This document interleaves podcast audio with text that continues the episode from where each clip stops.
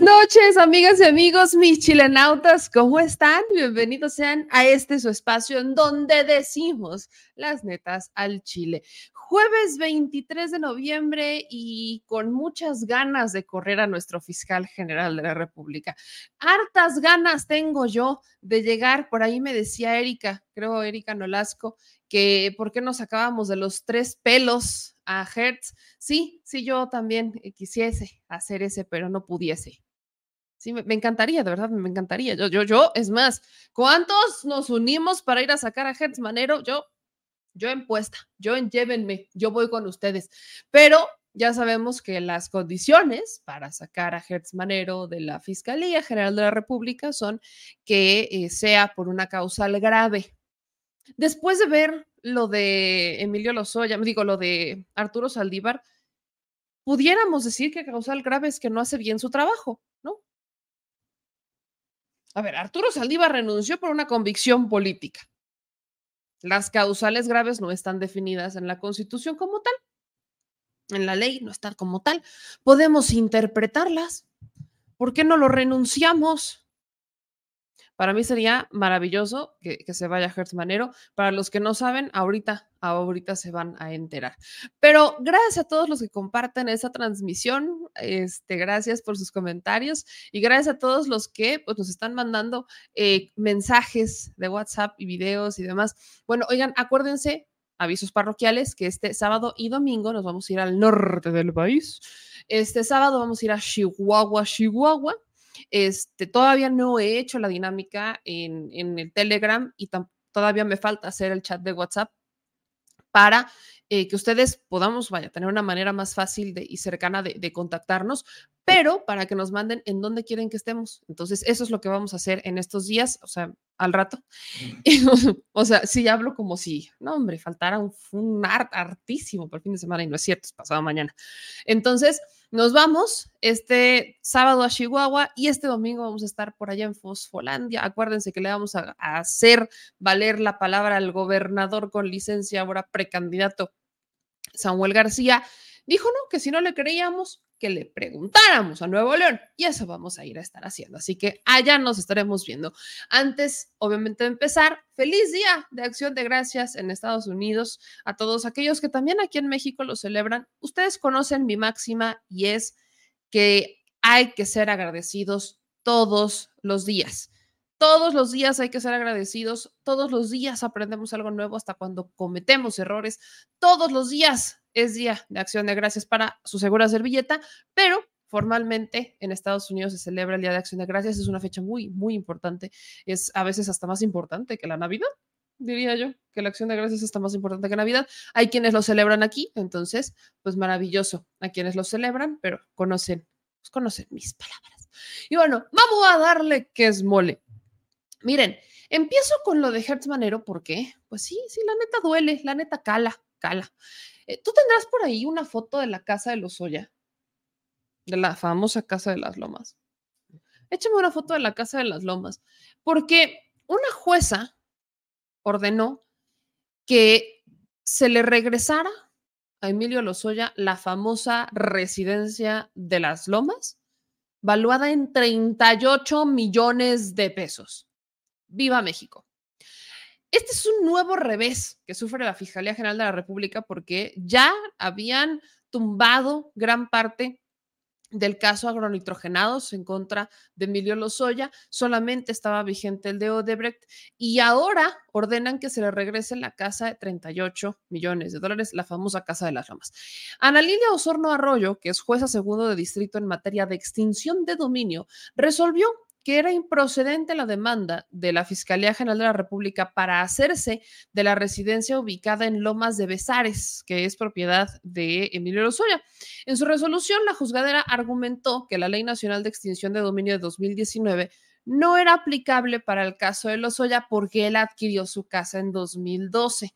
O sea, si tú adquieres tu casa en 2010 con dinero ilícito y te denuncian en 2020, pues ya, no cuenta. ¿ok? No cuenta. ¿Por qué? De la persination. No cuenta, no pasa nada. Literal, así es más o menos como, como lo está eh, planteando la, la juzgadora. Y luego no quieren que nos enojemos, ¿no? Voy a citar un poco lo que dijo esta jueza. Debido a que el hecho ilícito de operaciones con lavado de recursos de procedencia ilícita se consumó en el 2012, esto es en una época en la que dicho delito no estaba previsto de manera sustantiva en la Constitución. O sea, como lavó dinero, ¿no?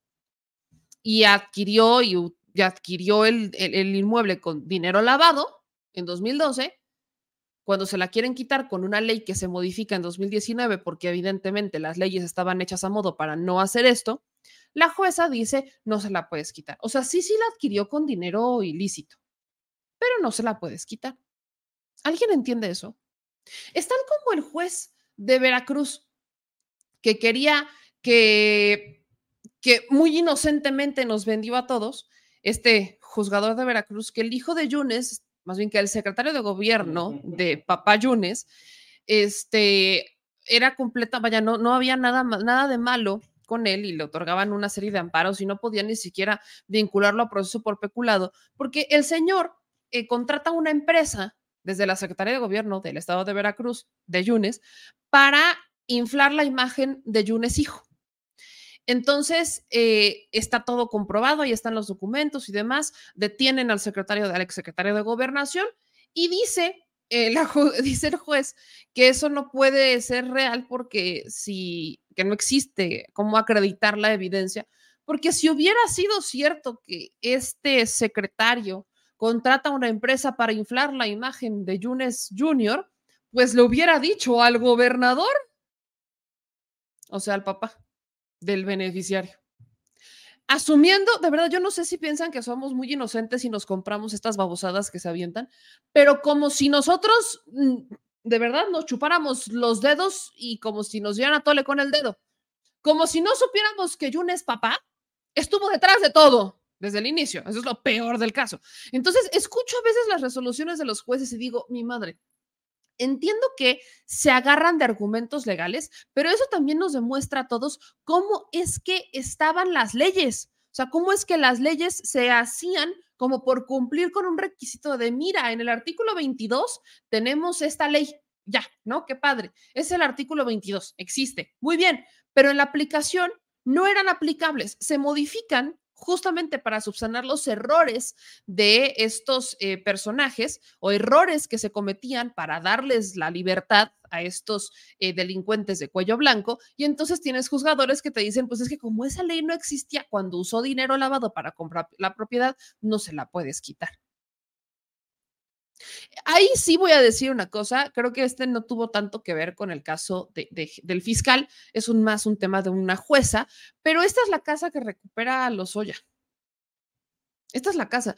Quiero recordarles que últimamente a los delincuentes de cuello blanco que se les encarceló en 2019, básicamente, que es Juan Collado, Emilio Lozoya, recientemente ya al ex procurador Murillo Caram, los jueces les están autorizando que eh, se vayan a sus casas que se vayan a sus casas porque pues es que están malitos, pobrecitos. Les dio el mal del preso. Ay, mis niños. Ay. Pues sí es que les dio el mal del preso. Les dio el mal del preso, mis niños ternurita. Sí, no se me, no les vaya a dar, no les vaya a dar un, un, un chiflón, les vaya a dar un frío polaco. Ahí que es la cárcel es fría. ¿no? Con una sobrepoblación en las cárceles, con un, o sea, ¿cuántas personas que están detenidas realmente pueden salir así argumentando que se sienten mal? Es más, les puedo asegurar que ni siquiera un señor o una señora que robó, no sé, leche para que comiera su bebé, puede aplicar esta de prisión domiciliaria. Ni siquiera se la dan, ni siquiera pelando y con todos los documentos, no, no. Esto sí, porque tienen abogados machuchones, porque tienen con qué moverse, porque tienen la lana y porque tienen las influencias, además tienen el dinero. Entonces, es impresionante hasta dónde puede llegar las decisiones de un juez, que para nosotros son inconcebibles. ¿eh? O sea, yo, no, yo neta no logro entenderlo. ¿Es legal? Sí, resulta legal porque como la ley se hace en 2019, aunque el delito ocurre en 2012, pues no le puedes aplicar una ley que entonces no existía. Es como a muchos que, por ejemplo, los juzgan últimamente, o sea, que están bajo el sistema penal pasado, porque los detuvieron hace siete años, todavía no resuelven sus casos, pero ya les toca resolverlos ahorita y los tienen que juzgar y los tienen que resolver a cómo fue en el tiempo en que los detuvieron. no a cómo están las leyes en este momento. Eso es lo que pasa. Y luego escucho a diputados, a senadores decir que no hay necesidad de, pues de, reformar el Poder Judicial. Neta, no hay necesidad. ¿Consideran que no hay necesidad? Porque yo, yo sí creo que hay necesidad ampliamente, pero... Muchos consideran.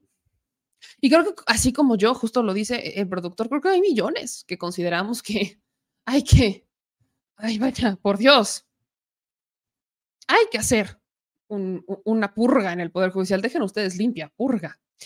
Regresemos a lo de la demanda, porque esa demanda que presenta la, Fiscalía General de la República se presenta en 2021.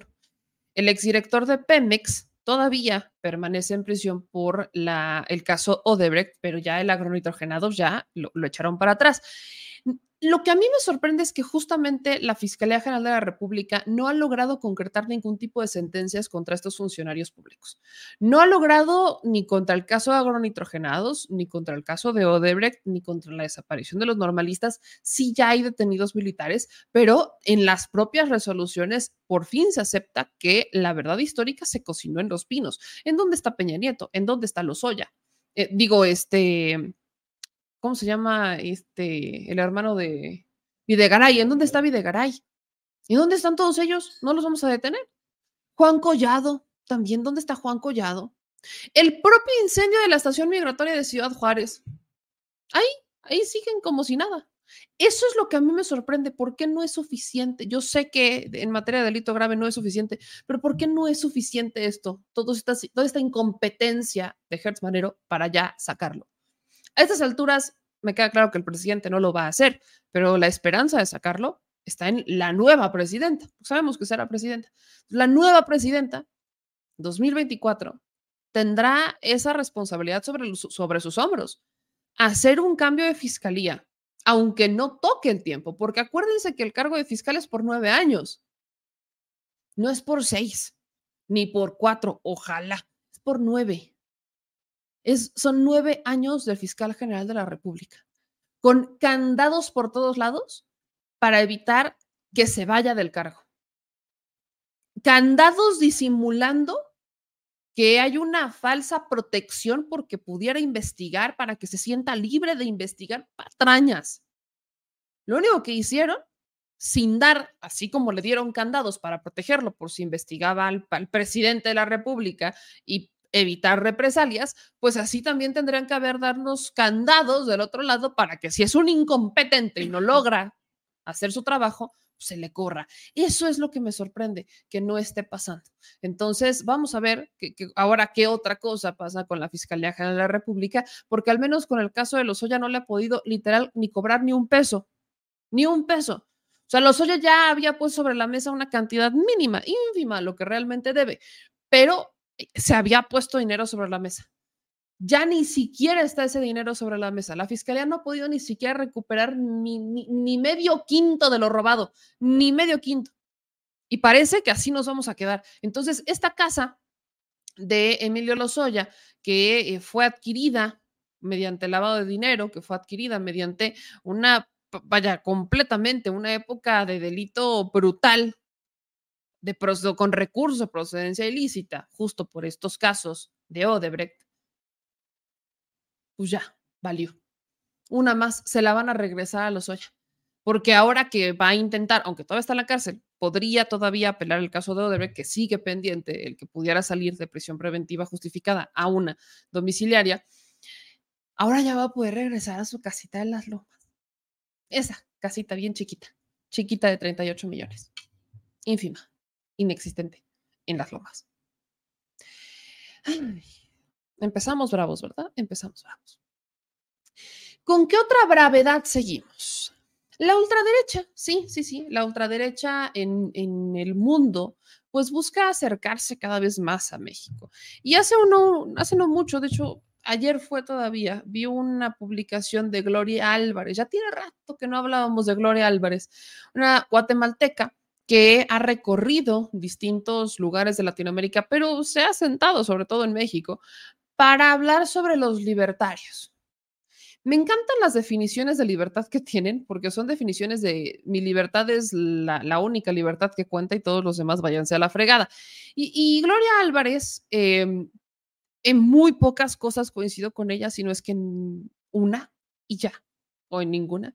Gloria Álvarez eh, fue invitada a la UNAM para dar justamente una, pues una clase, una ponencia, una exposición. Y la invitan para, eh, además la, la da en el aula de maestros del exilio republicano español. Las ironías de la vida, de verdad que hasta parece que hay un camino trazado y que todo estaba escrito en el destino, porque la libertaria de Gloria Álvarez llega a la UNAM a esta clase o a esta plática en el aula de maestros del exilio republicano español de la Facultad de Derecho y ella llega desde una, ya sabemos que desde una, pues desde una libertad que puede perfectamente ejercer en México, porque sí pueden ejercerla en México. Virgilio Jaramillo es el que la invita, es el profesor Virgilio Jaramillo, que de hecho fue este funcionario del gobierno de Peña Nieto y priista hasta hace poquito. Y la invita para platicar, es una plática en donde eh, ella habla, ya sabemos, sobre el sistema político mexicano y demás. Y Gloria Álvarez, que de hecho comparte principios con Javier Milei, desglosó sus 21 lecciones para ser libre en el siglo XXI. Es una como receta de cocina que da paso a un diálogo en el que te dice básicamente cómo cómo, te, cómo puedes ser libre desde la perspectiva de Gloria Álvarez. ¿Y cómo es ser libre desde la perspectiva de Gloria Álvarez o de los libertarios? Y pues básicamente, recordemos que ella además fue empleada o es empleada de Grupo Salinas desde 2015. Ella, como empleada de Salinas Pliego, este empresario que no paga impuestos y que además este, colabora, Gloria Álvarez, en la Universidad de la Libertad de Salinas Pliego, porque Salinas Pliego también es libertario, ella, eh, pues en realidad defiende el que Salinas Pliego no pague impuestos. Básicamente, así miren, esta es un poco de la libertad que este, pregona Gloria Álvarez, ¿no? Porque quiero citar un poco, cuando dice Gloria Álvarez que pues para qué chingados van a pagar impuestos si se los roban. Esa es la lógica de Gloria Álvarez, que justifica Salinas Pliego, o sea, es la narrativa de Salinas Pliego. ¿Para qué chingados pagan impuestos si mejor ellos lo inyectan en obra social a través de una carretera, una universidad, o que sus recursos se vayan a algo tangible, como en este caso la universidad en donde becan estudiantes. Entonces, Gloria Álvarez justifica que los empresarios no pagan impuestos porque hacen este, obra social. ¿Qué tanta obra social hacen? Y volvemos al, detrás de las grandes motivaciones hay otros grandes intereses. ¿Por qué hacen esta obra social? ¿Porque realmente están preocupados por la sociedad? ¿Porque realmente quieren darle algo a la sociedad? No, sino porque al tener fundaciones o al, a justo que cuando tienes una fundación, lo que haces es pagar impuestos, si lo vemos de esta manera, a través, más bien en, de manera en especie. Lo que haces es bajar tu carga fiscal. ¿no? Eso es lo que haces, bajar tu carga fiscal. ¿Cuántos empresarios realmente hacen fundaciones? porque tienen ganas de ayudar a la gente y no porque quieran bajar sus cargas fiscales. Podría contar con las manos, si es que existen, empresarios o gente de mucho dinero que hace fundaciones porque realmente se suma a una causa y se entrega a esa causa y no porque quiere bajar su carga fiscal y pagar menos impuestos. Gloria Álvarez entiende desde la libertad eso. Básicamente estamos al punto de, ¿Para qué quieren gobierno? Mejor que todo lo hagan los empresarios. Eso quiere decir entonces que ellos fijan los precios de los productos básicos, de los insumos básicos, que ellos básicamente fijarían el precio hasta del aire que respiramos, porque no entiendo de qué manera Gloria Álvarez jura que la libertad es eh, la iniciativa privada, o sea, que a través de la iniciativa privada entonces todos vamos a ser libres. Yo no entiendo quién les dijo que eso era libertad. Háblenme de libertad de la iniciativa privada o desde la iniciativa privada cuando la iniciativa privada reparta utilidades de manera justa.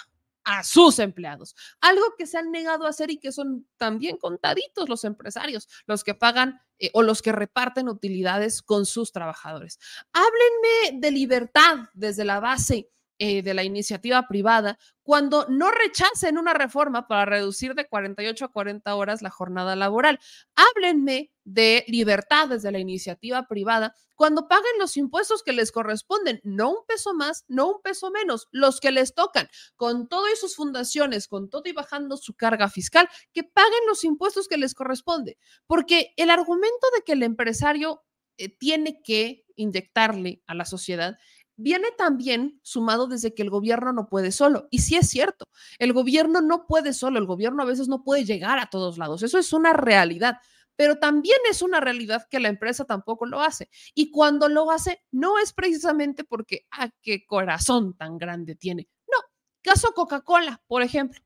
Muchos eh, hemos visto, yo lo he visto de primera mano, que tenemos en en, poblaciones indígenas, en lugares pobres donde no hay calles, no hay alumbrado, ni hay drenaje, pero sí hay tienditas y venden Coca-Cola.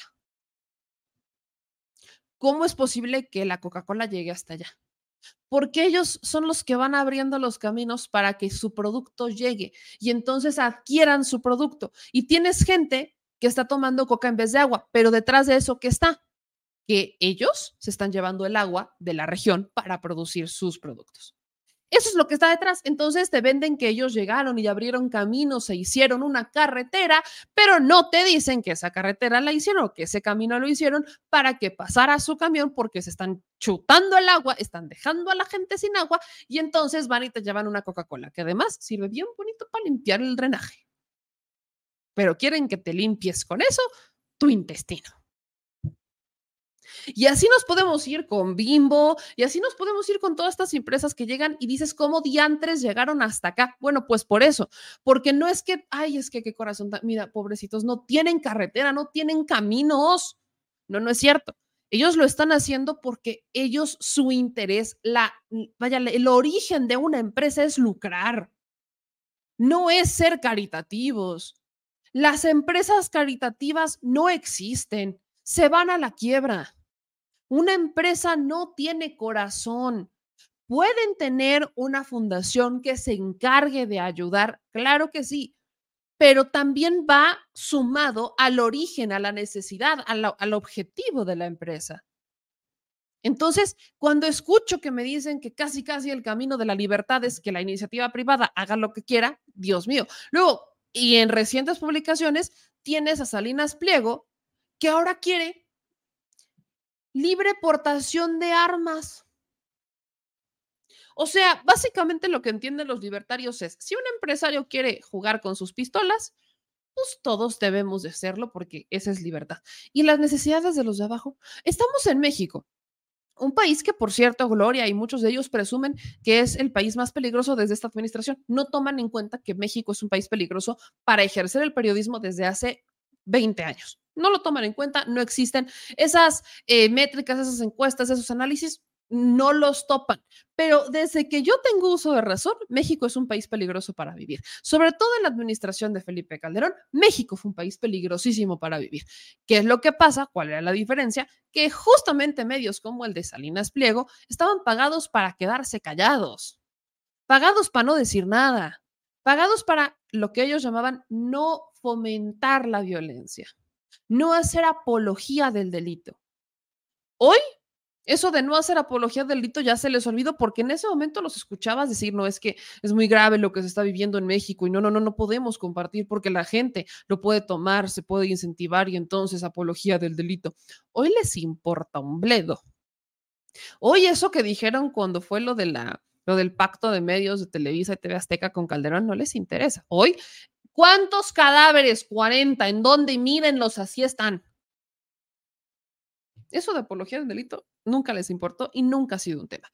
Pero tomando en cuenta todo este contexto que conocen muy bien los empresarios, a eso súmenle qué pasa en Estados Unidos, un país que dentro de sus documentos fundacionales te dice que tienes derecho a portar un arma y a defenderte. ¿Qué ha pasado en Estados Unidos? ¿Cuántas balaceras se han dado en lo que va del año? Es más, vamos a sacar el dato. Balaceras, Estados Unidos, 2023, nada más. ¿Cuántas balaceras se han dado en Estados Unidos? Miren, Estados Unidos al menos supera las 20 mil muertes por violencia. Hasta febrero, hasta febrero, teníamos 72 tiroteos masivos. Para agosto, 472 tiroteos masivos a nivel nacional. Uno de los lugares más violentos, Florida, Boston, Texas. Ahí sacan las armas porque tienen derecho a portar arma y se dan balaceras en supermercados y se dan balaceras en las calles, entre vecinos, en comunidades, en la iglesia, en las escuelas. Eso, ese es Estados Unidos. Un país que se supone no tiene narcotraficantes, un país que se supone no tiene el tipo de criminales que sí están en México. Ahora imagínense qué pasaría si aquí en México otorgas la libre portación de armas, como la pide Salinas Pliego, empleador de Gloria Álvarez, la libertaria. ¿Qué tipo de libertad es esa? La libertad de cometer una purga cuando se te ocurra porque decidiste en tu libertad que ibas a matar a todos porque viva México y porque te estás defendiendo, ese es el argumento. ¿Qué tipo de libertad les... Yo no, nunca la he entendido, no la puedo entender. No puedo entender, porque por un lado se quejan de que México es un país súper violento, pero por el otro quieren que haya armas por todos lados. No, pues sí, claro, mejor vamos a regalarlas, vamos casa por casa y regalemos armas en vez de solucionar los problemas básicos que están detrás de la violencia. Vamos a regalar armas, mátense entre todos y pues regresemos al salvajismo, que somos caníbales del siglo XXI, ahora no nos comemos, nos matamos a punta de balas. Esa es más o menos de las lecciones de, Gloria Álvarez para ser libre. Pero no se fue, llamémosle, impune, si lo quieren ver así, porque hubo un grupo de, eh, pues de ciudadanos del partido, o al menos que lo suben a sus cuentas del Partido Comunista de México, que siguieron a Gloria Álvarez. Fueron particularmente estudiantes de la UNAM, militantes del Frente de la Juventud Comunista, que hicieron presencia dentro y fuera del evento, claramente con la, el único objetivo de, de boicotearla. Eso sí, lo dicen con toda franqueza. Acá les voy a compartir un poco de lo que subieron a su cuenta de Twitter. En la cuenta del Partido Comunista de México comparten cómo es que llegaron ¿no? Algunos jóvenes con sus banderas rojas para pues hacerle frente a Gloria Álvarez. Aquí literalmente llegan, vean nada más, estas son, son un poco, un par de segundos, en donde la están escoltando hacia atrás y ven, la estaban esperando desde antes.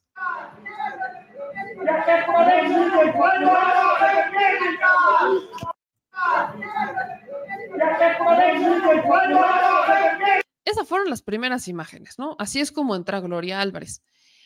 Y luego, ¿qué pasa?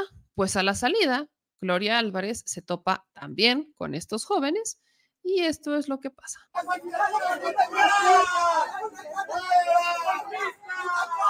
Manzana podrida que envenena la juventud.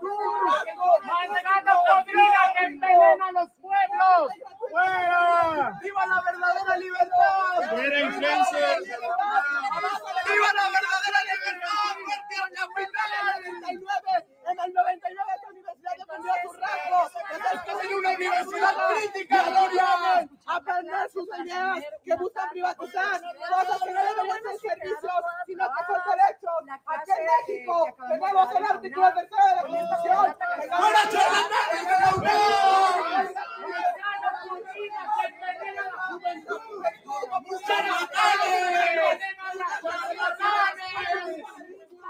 Aquí vienen personas que ni siquiera en Guatemala tienen las condiciones para poder participar. Defensores de la explotación. Somos lo suficientemente conscientes para poder dar la presentar una cátedra universidad. No es académica, no es investigadora, no es la justificación para la Unión crítica! ¡Viva el pensamiento crítico de los estudiantes!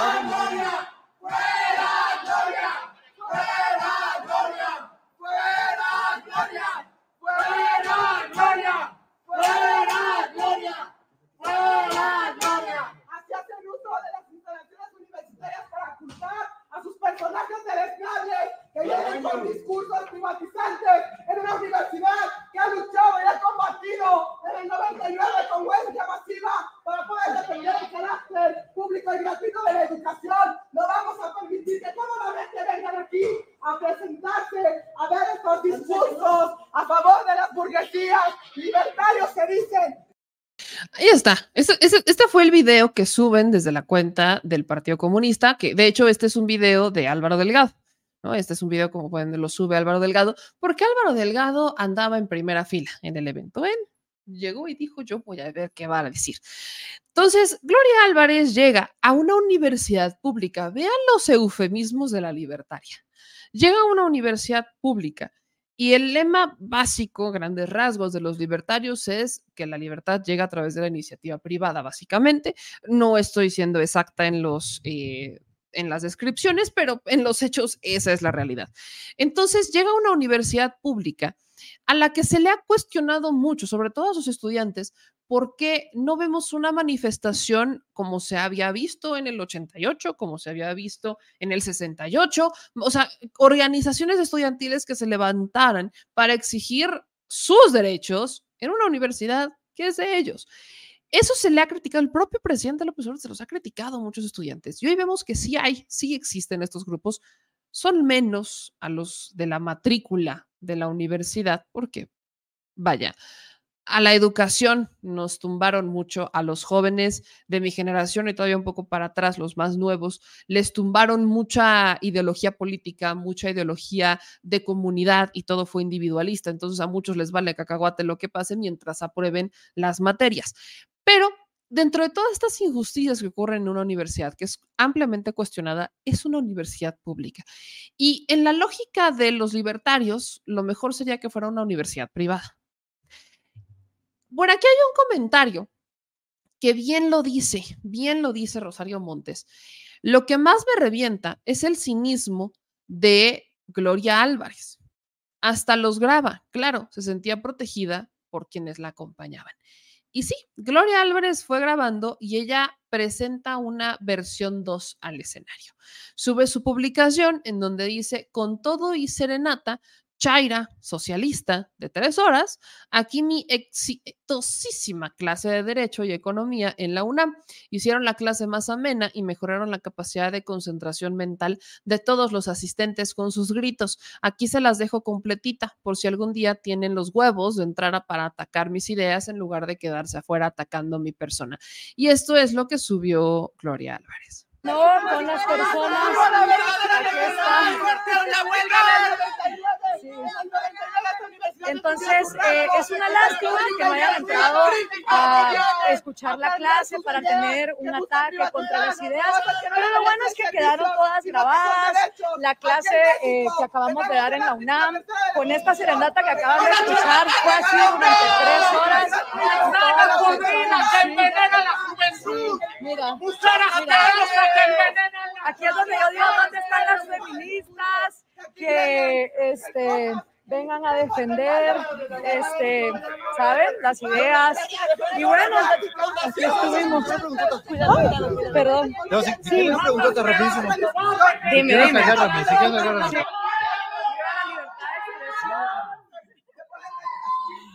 Aquí entonces quedó.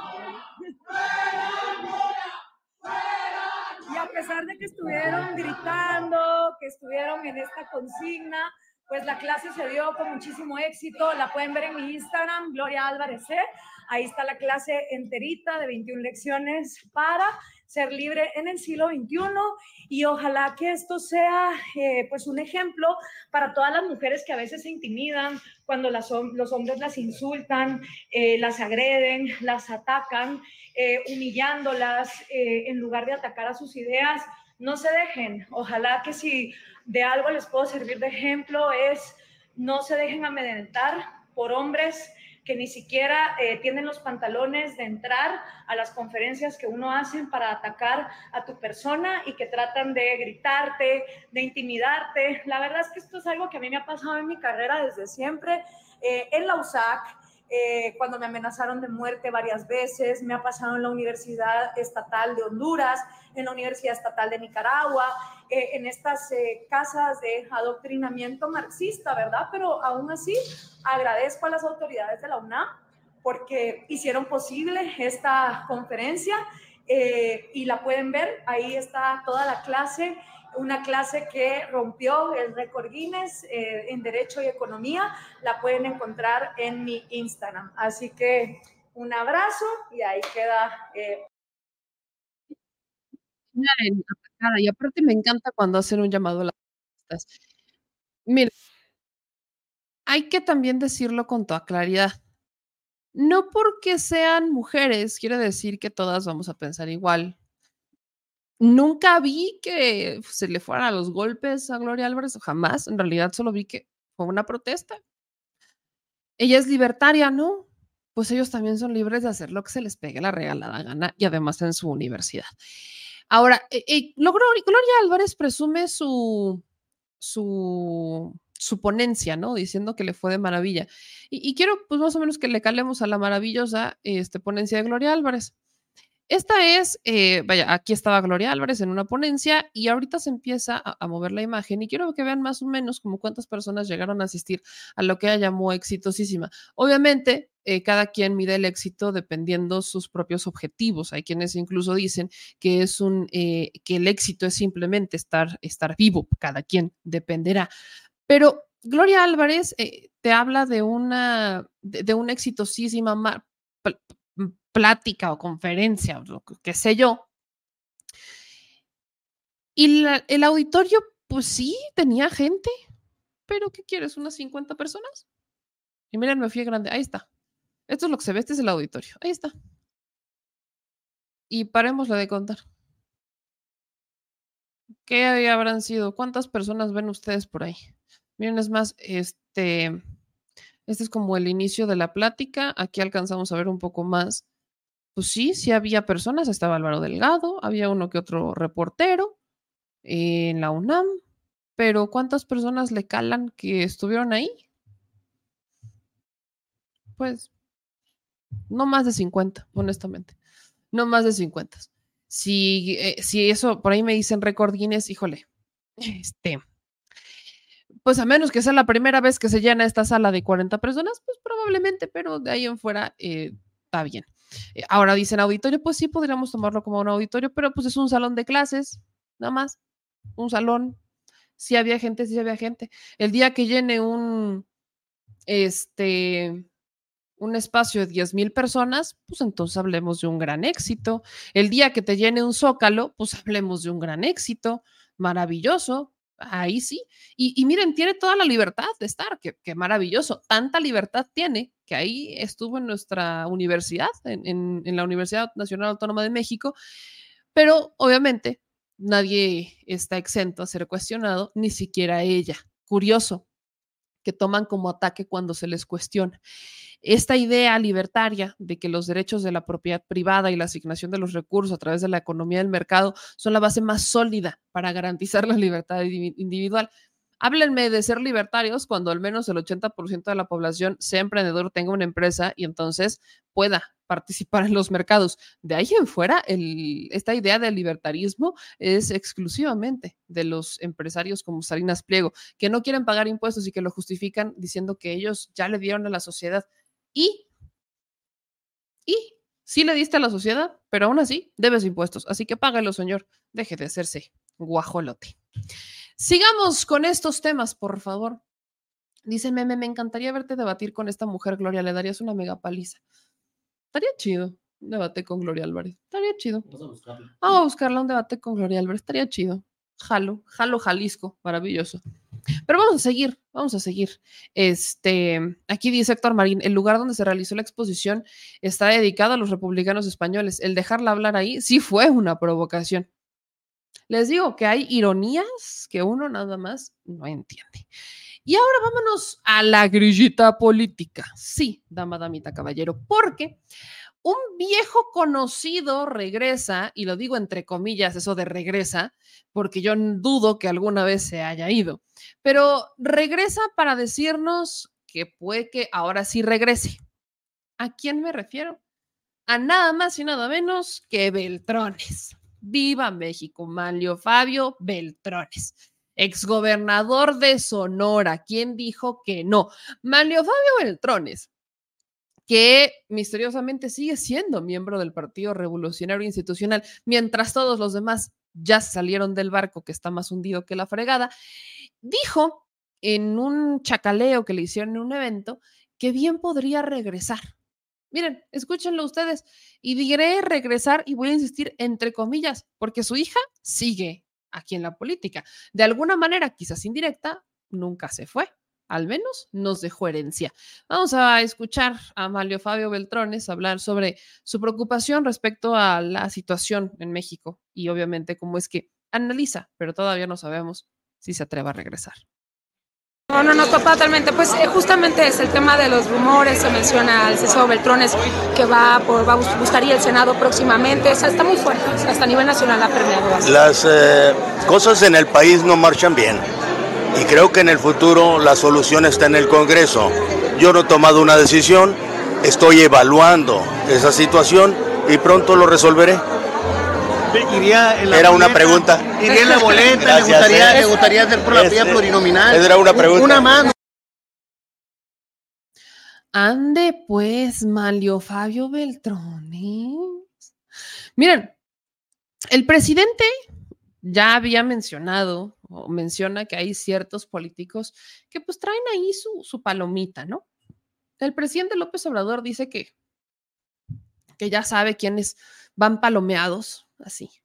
Y esto se da a raíz de esta negociación del, de, la de esta negociación del PAN, del PRI, del PRD, que Damián Cepeda criticó muchísimo, creo que fue el único panista que lo criticó, en donde básicamente se repartieron las senadurías y las fórmulas a las diputaciones federales como su gran estrategia para combatir el plan C de Morena PT Verde, sin proceso interno, sin definir, sin ir a encuestas, sin absolutamente nada, meramente negociación política, y eso solamente significa dedazo. Al momento en que se reparten los colores de los partidos en los estados, ya sabes que van a poner a alguien ahí. No te están diciendo que te van a ir por el más competitivo. No, te están diciendo que van a elegir a una persona y eso significa amarrar fuero y aplicar dedazos.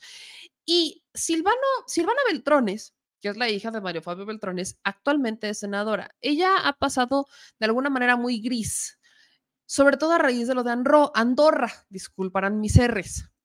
Pero se acordarán que Andorra vuelve a abrir el caso por blanqueo contra Beltrones y su hija Silvana.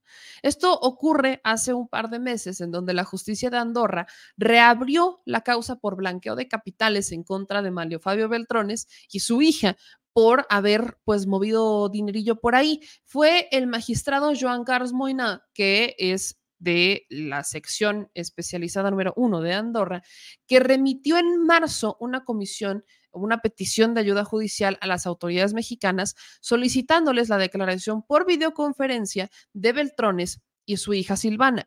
La senadora habría ocultado 10.4 millones de dólares en Andorra entre 2009 y 2010, cuando el país estaba blindado por el famoso secreto bancario. Y pues ya tiempo después nos enteramos que este dinero pues no, no, tiene muchos, no nos hace sentido de dónde sale y cómo se mueve. Ella, Silvana, ingresa a los 26 años esta suma. En ese momento no ocupaba ningún cargo público y su papá era el famoso, poderoso y todo rey del Senado, era el coordinador de los periodistas en el Senado. Entonces, eh, es importante ver cómo eh, se empiezan a abrir estas investigaciones en contra de estos personajazos y ahora mágicamente cuando se abren los procesos quieren amarrar un fuero seguro de seis años, que es el Senado. ¿Podría regresar al Senado? Sí, sí podría, sobre todo con las negociaciones que se están haciendo en el PRI. ¿Podría amarrar fuero? Podría amarrar fuero. Claro que podría. Es, este, es de esta política de la camada del, de la tranza, del dinero, de mover y demás, que no nos, nomás no terminamos de, este, de zafarnos de ella. Pero lo peor es que este no es el único escenario o escándalo de Beltrones, por Dios, ya se nos olvidó el caso Sonora.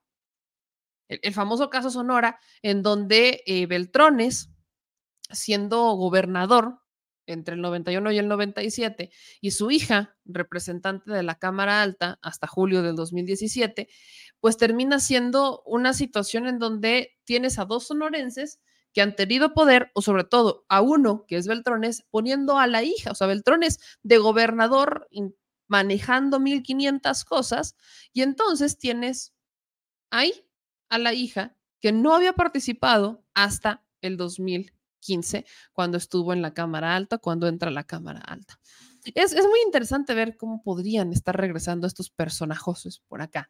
Eh, otra cosa, hablemos, no sé, cómo hubo una comisión indirecta a Manlio Fabio Beltrones en la famosa ley Televisa que se aprobó en 2006. Eh, esta fue eh, importante porque justo la justicia de Andorra sitúa que el pago, o sea, el dinero que ellos reciben, se da del grupo Televisa. O sea, que es Televisa el que da esta lana a Mario Fabio Beltrones, aprovechándonos de la famosa ley Televisa del 2006. Es una norma que eh, hizo modificaciones a la ley federal de, la radio y televisión y a la de telecomunicaciones. Obviamente un portavoz de Televisa pues, rechazó que la ley supusiera un, un tipo de dinerito que le dieran a Beltrones para que esto pasara. Dijeron que no, pero bueno, nunca van a decir que sí. No sonó de Brecht, ¿verdad?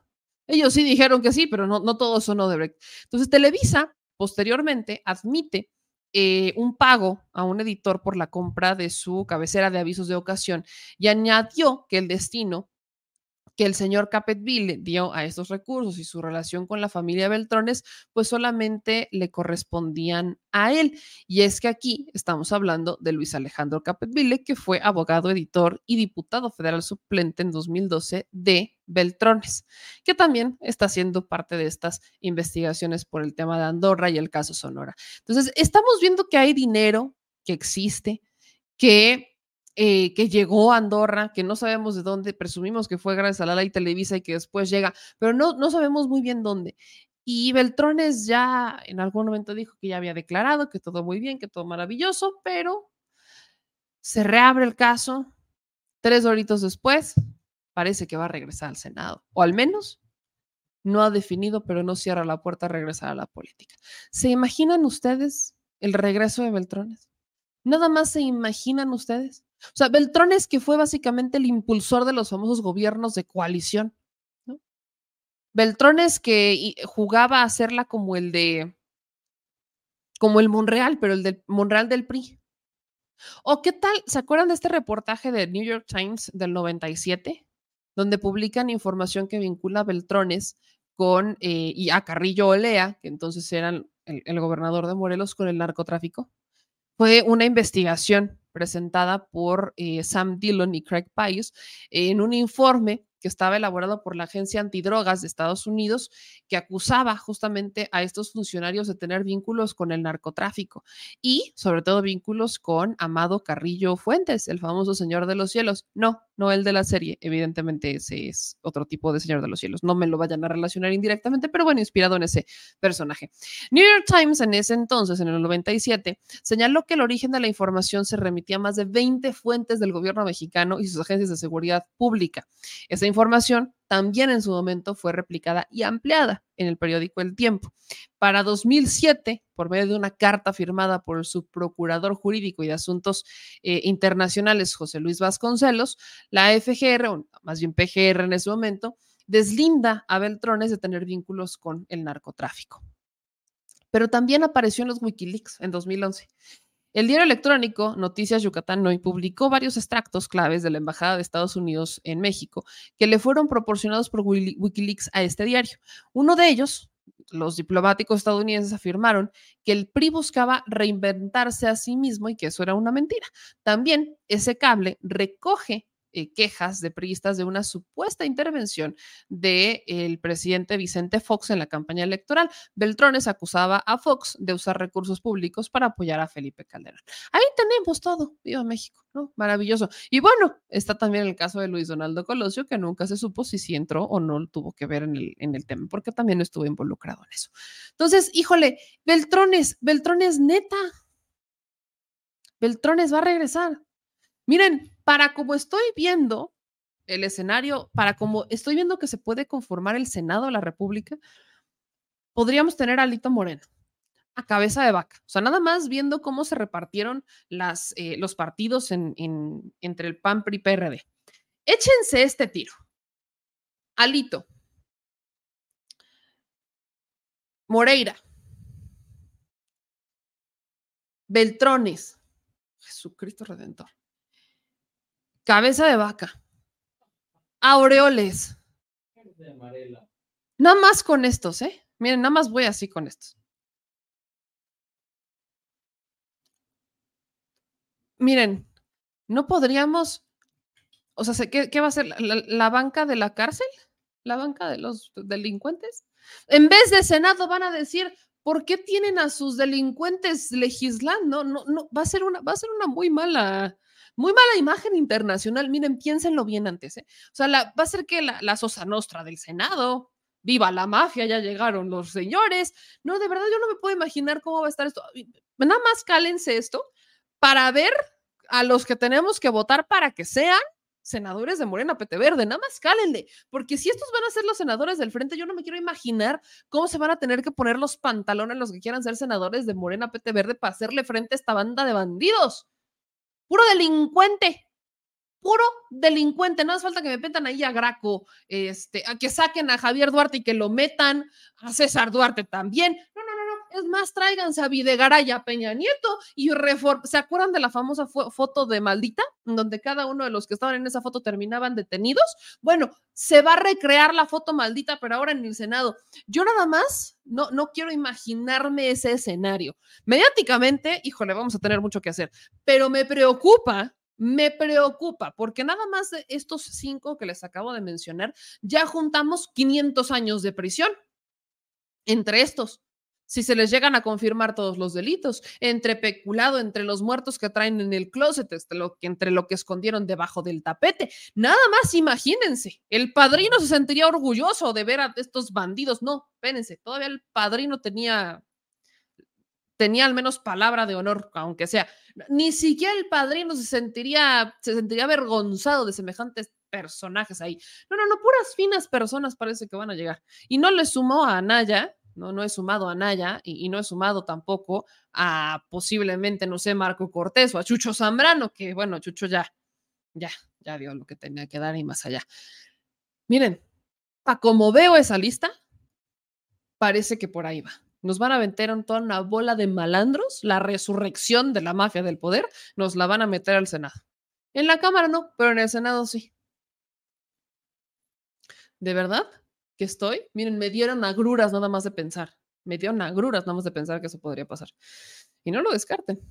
Vendrán cosas peores. Vendrán cosas peores. No, de verdad, yo sé que luego me dicen que soy este como toda una señora, una no, de verdad no me importa, soy una abuelita, no me interesa, díganme abuelita mil veces, pero vendrán cosas peores. Me dicen Gamboa patrón.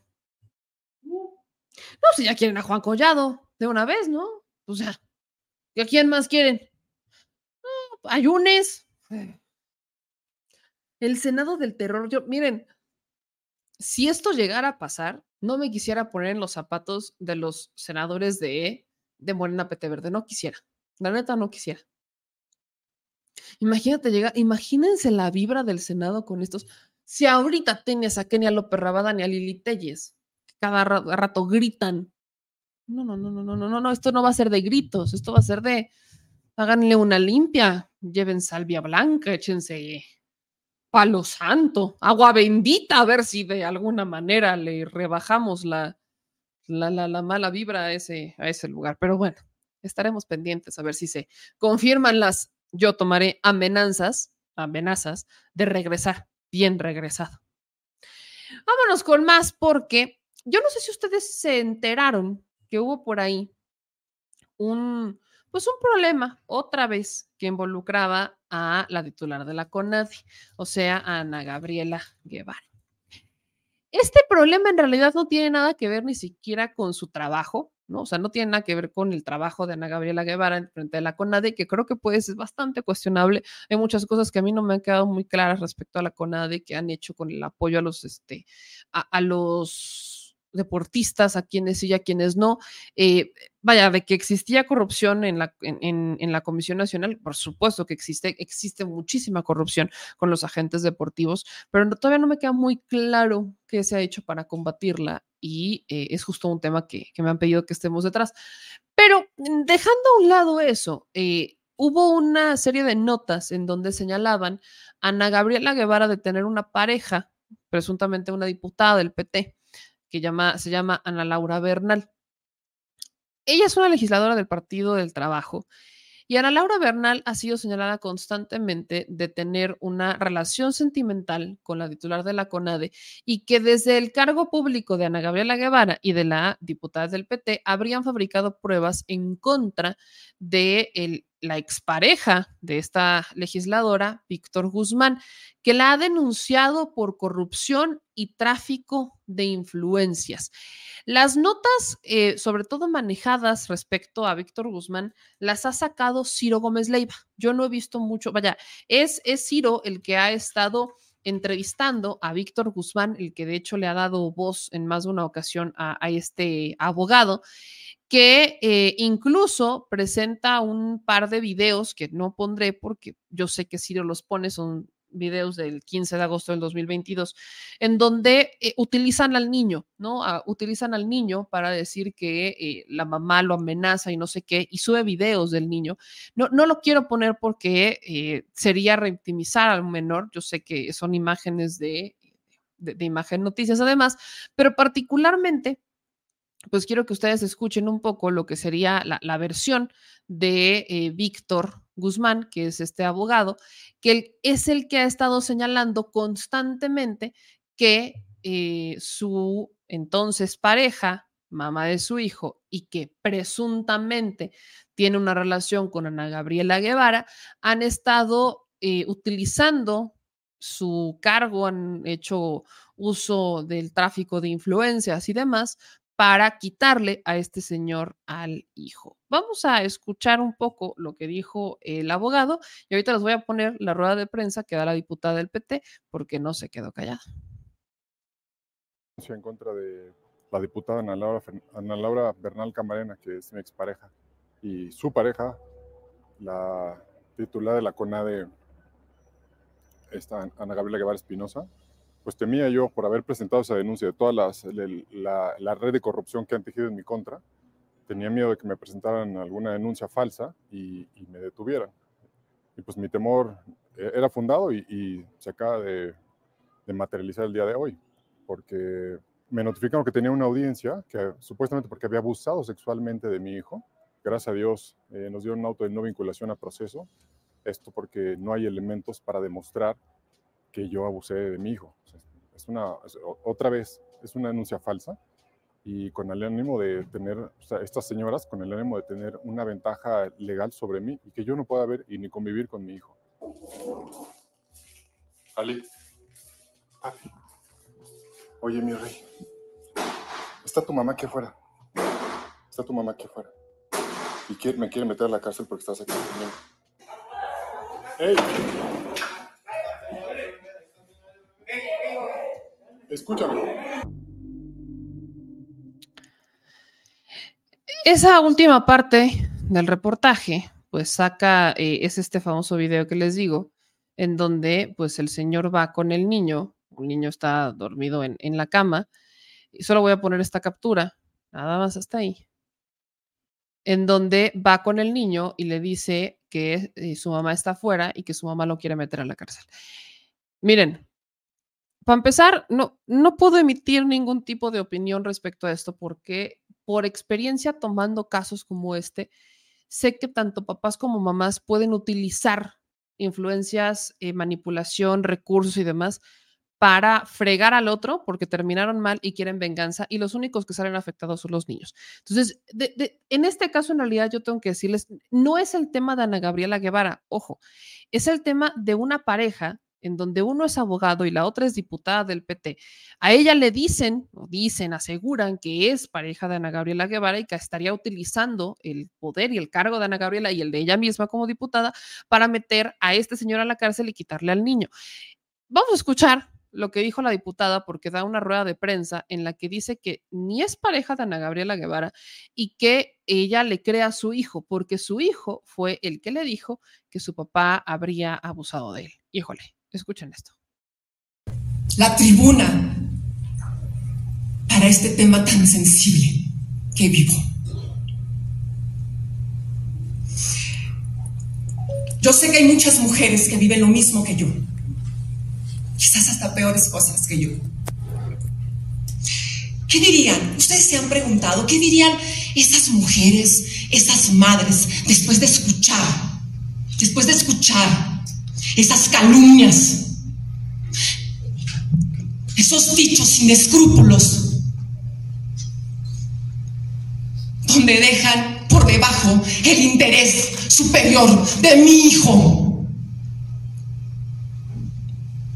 ¿Qué creen que piensan esas mujeres? ¿Qué creen que piensan esas madres? No saben cuánto he reflexionado estos días. Porque aunque yo siempre he apoyado a las mujeres, también es cierto que estos días me han hecho reflexionar y ponerme sus zapatos.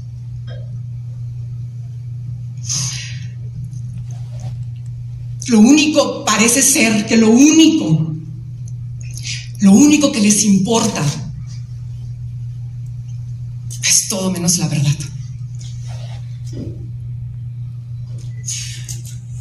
¿Pero qué creen? Eso también es mentira. Porque Ana Gabriela Guevara no es mi pareja. Y yo no soy lesbiana. Y si lo fuera, si fuera, sería la primera en reconocerme. Y me sentiría muy orgullosa de serlo. Pero no lo soy. Se han, hay señalamientos de mí, de mi hijo, señalamientos sin argumentos, señalamientos que, ¿cómo decirlo? ¿Cómo decir esos señalamientos que se atrevieron a decir sin argumento alguno? Cada uno de ustedes no me conocen no saben de mí, ni siquiera saben de mi trabajo. Y, y, mucho menos saben la actitud que llevo día a día para defender a mi niño. No tienen idea. Llevo años en el tema, defendiéndolo. Y eso, eso pensé también que la otra parte también lo quería. Pero vaya mi sorpresa, una vez más me has sorprendido. Una vez más me sorprendes. Ahora, acompañado de todos ustedes, llevándose entre las patas a mi niño. Porque yo le creo a mi hijo. Yo le creo a mi niño, yo te creo, hijo.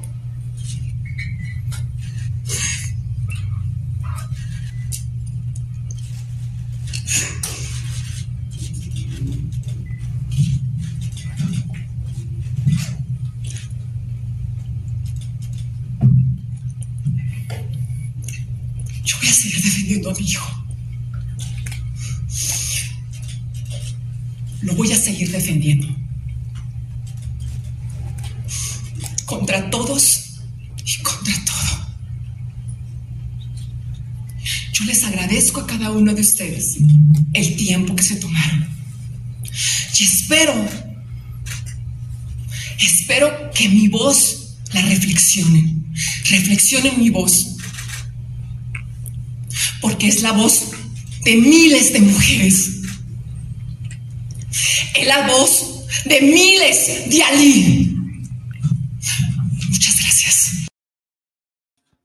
Híjole, voy a abstenerme de hacer opiniones porque son temas bien complicados y delicados. Lamentablemente, los que aquí la pasan mal son los niños, porque yo no puedo decir, uno no, no vive en, en esas casas, no se duerme en esas camas para saber cuáles son los problemas que los llevan hasta este punto. A un padre a ir con su hijo y a decirle, eh, mi niño, está tu mamá aquí afuera y me quiere meter a la cárcel porque no quiere que esté contigo. Y por el otro lado, a una eh, madre que dice que ella sí le crea a su hijo, pero que de alguna manera no terminamos de de checar, pues, de, de, compaginar, si lo quieren ver así. El problema que tenemos acá se llama eh, alineación parental, que consiste básicamente en una serie de conductas que puede llevar a cabo madre o padre, del, o sea, básicamente es el que tiene la custodia del hijo o de la hija e injustificadamente impiden las visitas y convivencias. Hay amenazas de que este, si no les dan lo de la pensión, no lo van a ver. Incluso a los niños, a los hijos, luego los mandan, ¿no? Para que, eh, así con trapos feos y demás, para que el papá les compre ropa, como diciendo, mira, ¿no? Este, no, no, no les das nada a mi niño. Y luego las mamás terminan eh, llevándose la lana. Ojo, y esto también puede ser al revés, porque también hay madres que son las proveedoras y eh, los padres pueden y agarran el dinero y lo usan y me ha tocado escuchar y ver casos de primera mano que agarran ese dinero en vez de la pensión se lo terminan llevando para eh, usarlo con su nueva pareja. Casos como esto hemos visto, hay variantes, cada vez están peor los temas. Sí, en estadísticas los papás son los que las llevan de perder, de perder, perdón. El papá, porque todavía eh, se considera al papá como el proveedor, ¿no? Entonces, este rol, de este rol social de que mamá se queda en casa con los niños y es la que se queda con los hijos cuando hay una separación, ha pasado a afectar, pese a que hay sentencias de la Suprema Corte en donde reconocen que los padres también tienen derechos con los niños, o sea, que hay, una, hay un reconocimiento explícito de que los padres tienen derecho a quedarse con las custodias, a ser los padres, etcétera. Entonces, ese es un tema muy delicado, pero estas son las dos perspectivas. Aquí voy a sacar del costal a Ciro Gómez Leiva, por completo lo voy a sacar, porque él, eh, si bien él tiene una carga política y él tiene una carga en la información que da, yo aquí estoy viendo los casos, estoy escuchando dos posturas, estoy escuchando a dos padres y lo único que lamentablemente pasa y que de esto nos sirva es que estamos viendo que cada vez hay más casos donde se utilizan a los niños y son los que hacen daño, o sea, son a los que les hacen daño están utilizando a los niños para, obten para vengarse, para obtener algo, para lastimar a su pareja, no, no sé, o a su expareja en este caso, simplemente no lo sé. Entonces, eh, es un caso al que le vamos a echar un ojo muy, muy encima, porque a estas alturas debo decir que ni siquiera tiene que ver ya con Ana Gabriela Guevara. Meten a Ana Gabriela en el costal, la diputada dice que no tiene nada que ver con Ana Gabriela Guevara, que no es lesbiana y que si lo fuera lo diría con mucho orgullo. Este, pero hay, habrá que meterle ojo a esto, sobre todo porque veo que lamentablemente este tipo de casos se siguen dando. Me decían por ahí como los que llevas llevado en Yucatán, sí, más o menos por ahí va. Se acordarán de esa entrevista que tenemos con Dariana Quintal, abogada, en donde ella explica cómo se dan estas separaciones de los menores, porque lamentablemente este tipo de casos es a lo que orilla, a que intervenga una autoridad y que saque al niño de la casa, o que saque, que retira la custodia, o que tengan este, una, un, un juicio en medio y que por bienestar del menor lo saquen y se lo lleven a custodia del Estado, que ya por ley primero tienen que llevarlo con una familia extendida, que en este caso pueden ser los abuelos de, eh, de, parte de la mamá o los abuelos de parte del papá, pero no puede vivir con ninguno de los dos hasta que ellos resuelvan sus diferencias. Lamentablemente, aquí es en donde entra el factor que nosotros hemos estado investigando.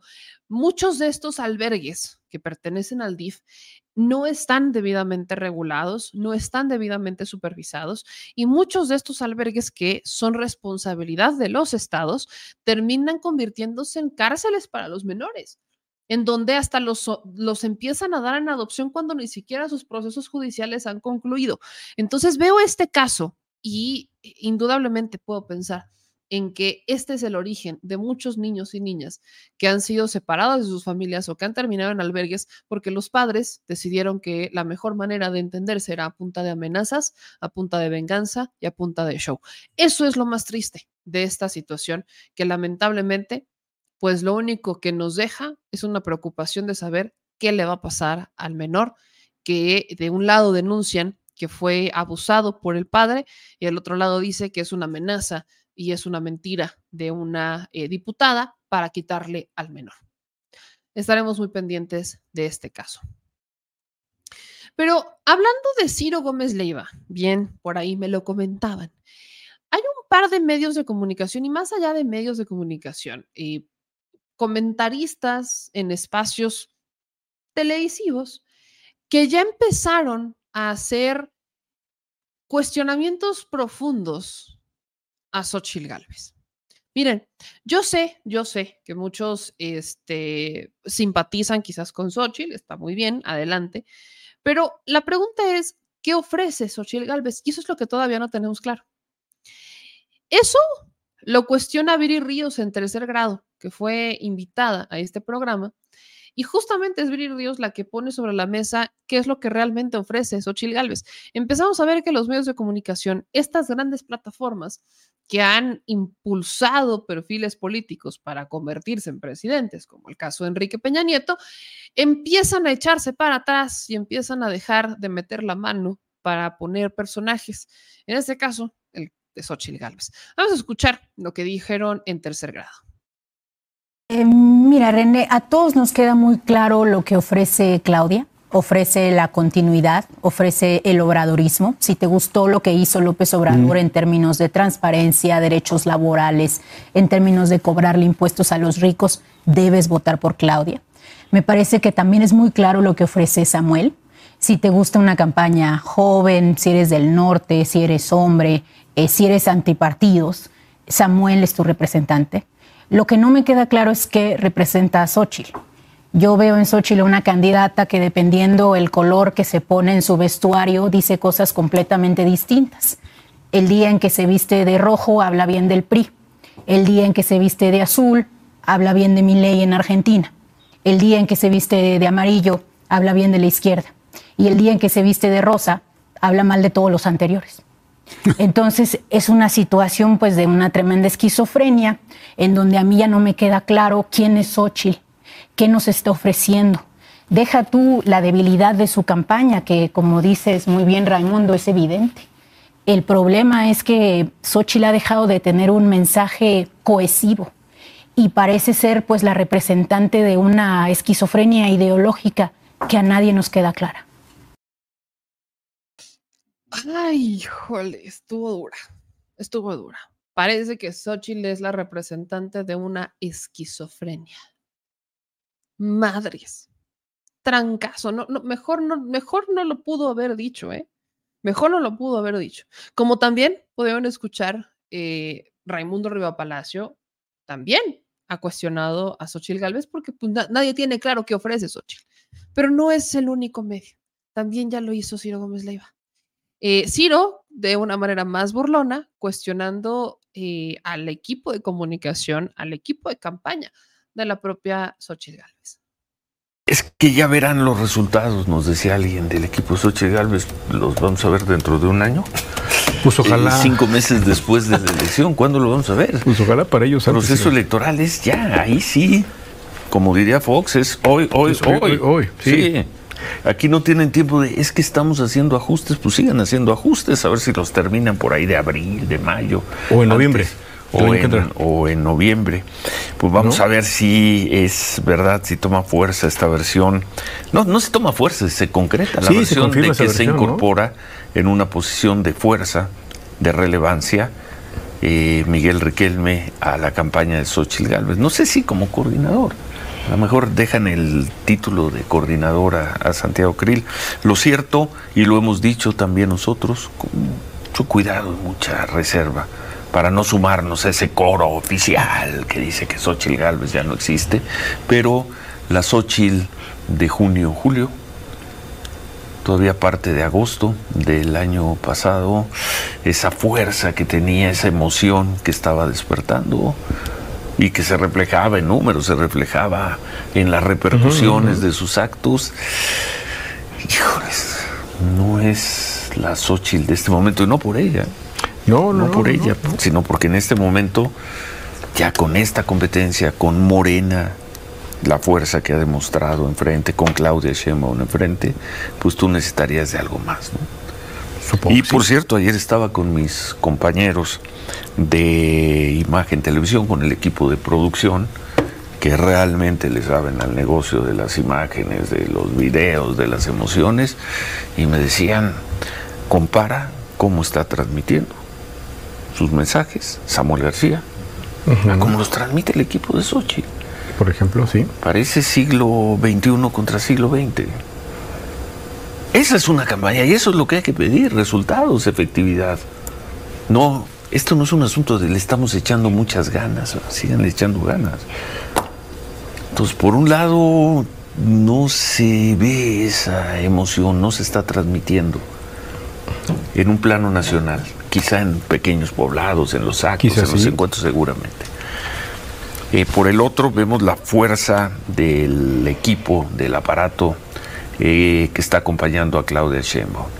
Y luego llega Samuel García con un lenguaje audiovisual y un lenguaje de redes sociales, híjole, que hace ver, según nuestro equipo de producción, No, no, que yo- yo repito, le saben, acuerdo, le saben, Son tres canales hace ver, no hace ver al discurso de Xochitl como el más atractivo. trancazote, trancazote, tran- otro trancazo. Lo, curioso de Ciro es que justo una noche antes decía que no había visto una candidata que regresara esa emoción, como fue Fox en el 2000 y ahora otra vez Xochitl. Qué importante que Ciro Gómez Leiva reflexione sus pensamientos y editoriales con la almohada. Una, una- reflexión con la almohada cambia por completo el, el pensamiento de Ciro Gómez Leiva. Pero tiene razón. Miren, lo que aquí se le cuestiona a Xochitl es la manera en la que está comunicando. Porque está muy forzada. O sea, Xochitl llega, y lo- nosotros lo, lo identificamos desde el día cero.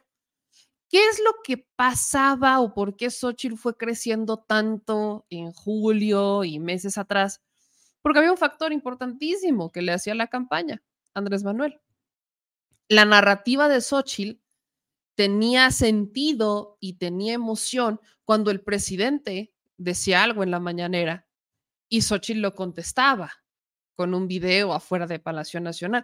Ahora, ¿qué va a hacer Xochitl? ¿Se va a ir a parar a Palacio Nacional todos los días para grabar un video y emocionarse tantito? Porque ella ya ni siquiera se le ve emocionada. Xochitl dice en los chacaleos que no importa que ahorita tenga 15 puntos, lo importante es que trabaja y trabaja duro. Pues claro que se, miren, pensar que uno, eh, que, como pensar que de a cómo te va en la encuesta quiere decir que vas a trabajar más o menos es una tontería.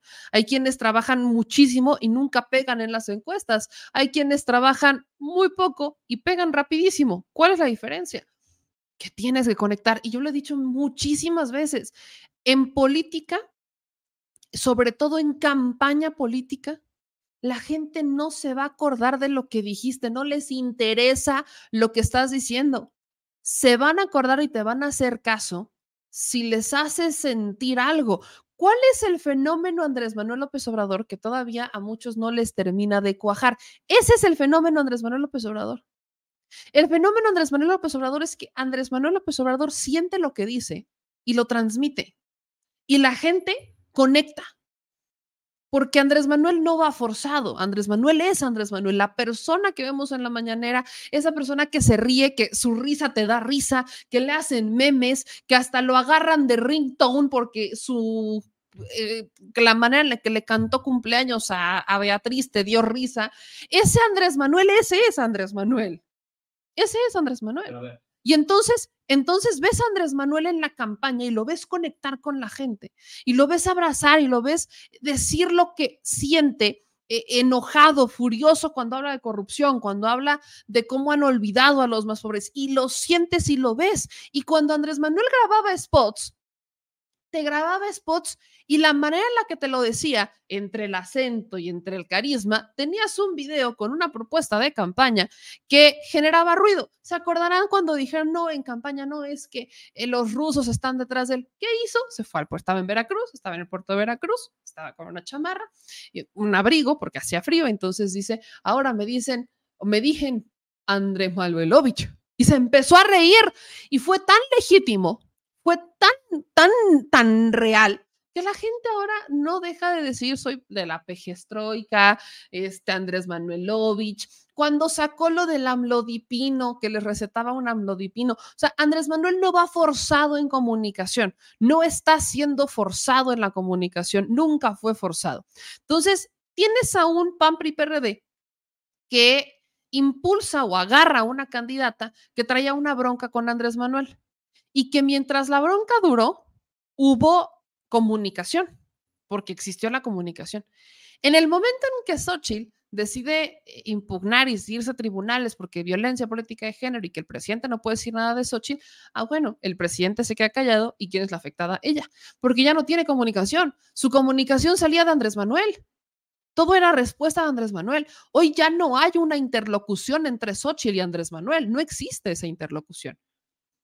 Quiere jalar, quiere agarrarse de lo que haga Andrés Manuel y se ve muy forzado. ¿Qué es lo que también pasa con la comunicación de Xochitl? Xochitl quiere jugar, y eso es, vaya, lo he visto eh, a lo largo de los videos que recorremos de Xochitl de toda la vida. Xochitl tiene una personalidad propia, ¿no? Y es una personalidad que tiene Xochitl, que es una personalidad propia, ¿no? Eh, toda la vida la he escuchado reírse exactamente igual, toda la vida la he escuchado, este, llamémosle ser... Eh, como que a veces te da esa vibra de que pudiera llegar a ser ingenua y no es cierto. Es, o sea, como que ves a Xochitl cuando estaba con los reporteros, no sé, de Hidalgo, cuando les llevó a la barbacoa o cuando el tema del Cruz Azul. Y ves a Xochitl y toda la vida ha sido así. Pero hoy la vemos presionada. Hoy lo que estamos viendo es a una Xochitl presionada, que está de alguna, o sea, sabemos quién es Xochitl, pero ahora está como que subiéndole tres rayitas a su propia personalidad que a muchos no le encaja, porque Xochitl quiere venderse como carismática y lo... pero lo que hoy ya no lo sentimos carismático. A la Xochitl de hace 10 años, de hace 7 años, todavía decías, bueno, es carismática, algo tiene, pero hoy la ves presionada y estando no, desde hace ya, no, desde que está en el Senado, Xochitl dejó de ser carismática. O sea, desde que está en el Senado, Xochitl es una persona que se trepa en el show, que está, eh, que le echa mucha crema a sus tacos, que la ves muy forzada, yo diría falsa. Cuando hablas con Xochitl y la sacas de su narrativa, encuentras a una Xochitl muy distinta a la que hoy estás viendo porque le ponen prompters, porque si no le ponen un prompter, la señora la riega. ¿Qué es lo que pasó cuando fue lo de, lo de Alito? Esto, o sea, es brutal. Xochitl, bien entrada en la declaración. Yo nunca este, trabajaría con pristas, este, con pristas este, cuestionables como Alito, Manuel Bartlett. Y ella se fue. Como no, cuando lo dijo, ya lo dijo, Alito, o sea, sí, Alito, Manuel Bartlett, ta, ta, ta, ta, ta, ta. Y todos los que estaban junto a ella con unas caras de no jodas, le empezaron a pasar papelitos. Le pasa Carolina Villano, secretaria general del PRI, le pasa un papelito y la cara de Xochitl era de no, no lo dije. Neta. Y tres horitos después cambió y dijo el respetable dirigente del PRI. Entonces, Xochitl está presionada. Xochitl está exagerada. Xochitl ya no tiene un. ¿Por qué? Porque ni siquiera es propia. Y ese es el problema. A eso quiero llegar. No es ella, no es Xochitl. Por eso hacía la comparación con Andrés Manuel. Porque Andrés Manuel es Andrés Manuel y así lo pongas en donde lo pongas, es Andrés Manuel. Con todos sus discursos en Washington, es Andrés Manuel. Con todo es Andrés Manuel. Xochitl hoy no es Xochitl. Habla, por favor, señor ¿Por qué crees que le dijo Malu Micher el día que se separa del cargo? Sé tú. Justamente por eso, porque Xochitl no está haciendo eso. No la están dejando ser. La gente que, le, que la asesora está yéndose por un camino paralelo que no la deja, se siente incómoda. Te voy a decir una cosa, señor productor, es muy inocente decir que no, la, que no se deja o que no la dejan. No, no. Xochitl se prestó al ruedo. Ella sabe muy bien a lo que le tira. Ella se prestó al ruedo. Discúlpame, pero ahí yo no estoy de acuerdo. Una cosa es que tiene a 30 ca- personas, pudiera tener a 30 personas atrás diciéndole qué hacer. Y otra muy distinta es decir, esto sí lo hago y esto no lo hago. Y ese es el punto con Xochitl. Porque uno como político puede tener asesores atrás y decir, esto sí lo hago y esto no lo hago. Porque tú sabes cuál es tu camino, porque tú sabes cuáles son tus propuestas, porque tú eres el que tiene las ideas y necesitas de un equipo para desarrollarlas. Y en el caso de Xochitl es al revés. Xochitl no tiene ideas. Xochitl está, se, se le ve a Xochitl que pasmada. el el Por puesto, supuesto que le quedó grande la yegua. por- menos, y no ella- ella no ser. ¿Para qué acepta? ¿Para qué aceptas? Es que Ella ese es, "Pues es que ese, es- ese es exactamente el, problema. punto. Ese es el punto de Xochitl. Ese es el punto de Xochitl. Que ella ya está llegando derrotada. Ella está llegando derrotada. Y hoy te dice una cosa y mañana te dice otra. Bueno, pero Y así va por la vida. Ciro Gómez Leiva, es, es, desde Fox no se daba una candidata como ella que le diera esperanza a la derecha. Escucha lo que lo te voy a decir. Y escuchen bien lo que voy a decir porque es de las pocas veces que voy a decir. Hasta Fox le gana. Ay, güey. Hasta Fox le gana. Bueno, sí. El Fox del 2000, Sí, claro. El Fox del Claro, 2000, este Fox no, el Fox del 2000 Sí, le dio esperanza a la, a los- a la derecha. El Fox del 2000. Este. Fox ya lo ves y dices, qué perroso. Pero el Fox del 2000, no, Ahora- no hay comparación con Xochitl. O sea, el Fox del 2000 iba, o sea, y, y se creía y se sentía, e iba con toda esta dinámica del rancherote, ¿no? Del rancherote, de las botas puestas, el ¿Y sabes sombrero y ta, ta, ta. Y Y eso levantó a muchos porque dijeron, es que es el cambio. Y, y es que, sí, claro. parte rancherota que le gustaba a la gente decir, Claro. "Eres auténtico. lecciones que nos dejan, lecciones que nos deja esto es no por, no por, no por ser tan neta quiere decir que va a ser buen político. Eso, Para empezar, ahí tienes al bronco, Bronco, que mochando manos por fue al bote. Claro, no por ser tan neta quiere decir que eres buen político, que tienes buenas intenciones, siquiera. Pero justo ese es el punto con Xochitl Gálvez. Xochitl no sabe ni qué quiere de su vida. Xochitl no está segura de lo que quiere, no se le ve segura. Xochitl no está haciendo propuestas. Xochitl está haciendo el títere de tres partidos. Dos, pero es la verdad. Perdón que lo diga, pero no, nos da elementos.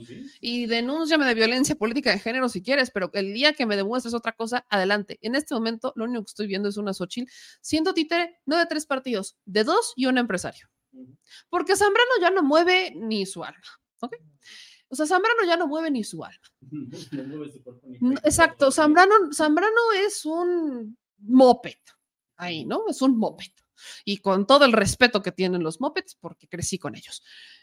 Pero Xochitl es el títere de Marco Cortés, de Alito Moreno y de Claudio X González. Eso es Xochitl. Hoy veo con mucha curiosidad a los medios que tanto la ensalzaron cuando tenía una interlocución con el presidente, que es la razón por la que ella está en donde está en este momento, son expertos en imagen. O sea, Ciro dice, es que los, Ciro tiene años en la industria. Y, y también en los medios de comunicación, en el área periodística, saben mover muy bien las emociones porque cuando quieren que una nota impacte, van directamente a las emociones.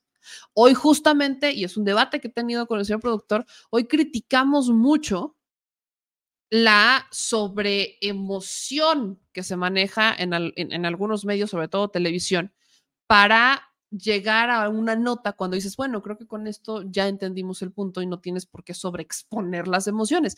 Ellos también son expertos en manejar emociones. Y desde el principio se sabía que la razón por la que Xochitl estaba ahí, por la que la agarraron los del PAN, los del PRI y el del PRD, fue por la interlocución con Andrés Manuel, porque Lili Telles hubiera sido la candidata ideal, pero la señora no quería un proceso interno, porque la señora no quería, no es bien recibida ni en su estado, tampoco Xochitl, pero al menos Xochitl todavía se puede parar en Hidalgo. Lili Telles no, porque se los dije mil veces, Lili Telles no tiene ni siquiera un título y no es que esté bien o esté mal, yo tampoco lo tengo, no la, no la juzgo, la critico por eso. Pero Lili Telles durante años criticaron que Andrés Manuel se tardó 14 años en acabar la carrera. Lili ni siquiera la terminó. Entonces, con Lili Telles corrían un riesgo muy grande, porque además ni siquiera había, no tenía una carrera política. Y encima era muy cercana a Salinas Pliego. Y al primero que iba a obedecer era Salinas Pliego y no a los partidos políticos. Entonces, Lili Telles no encaja en esta narrativa. Y aparte, Lili Telles fue postulada por Morena. Entonces, como, como imagen, Lili no terminaba de empatar y tenía una, una interlocución también con el presidente de vez en cuando, pero el presidente con ella dijo que se cometió un error. Entonces, no les aseguraba nada.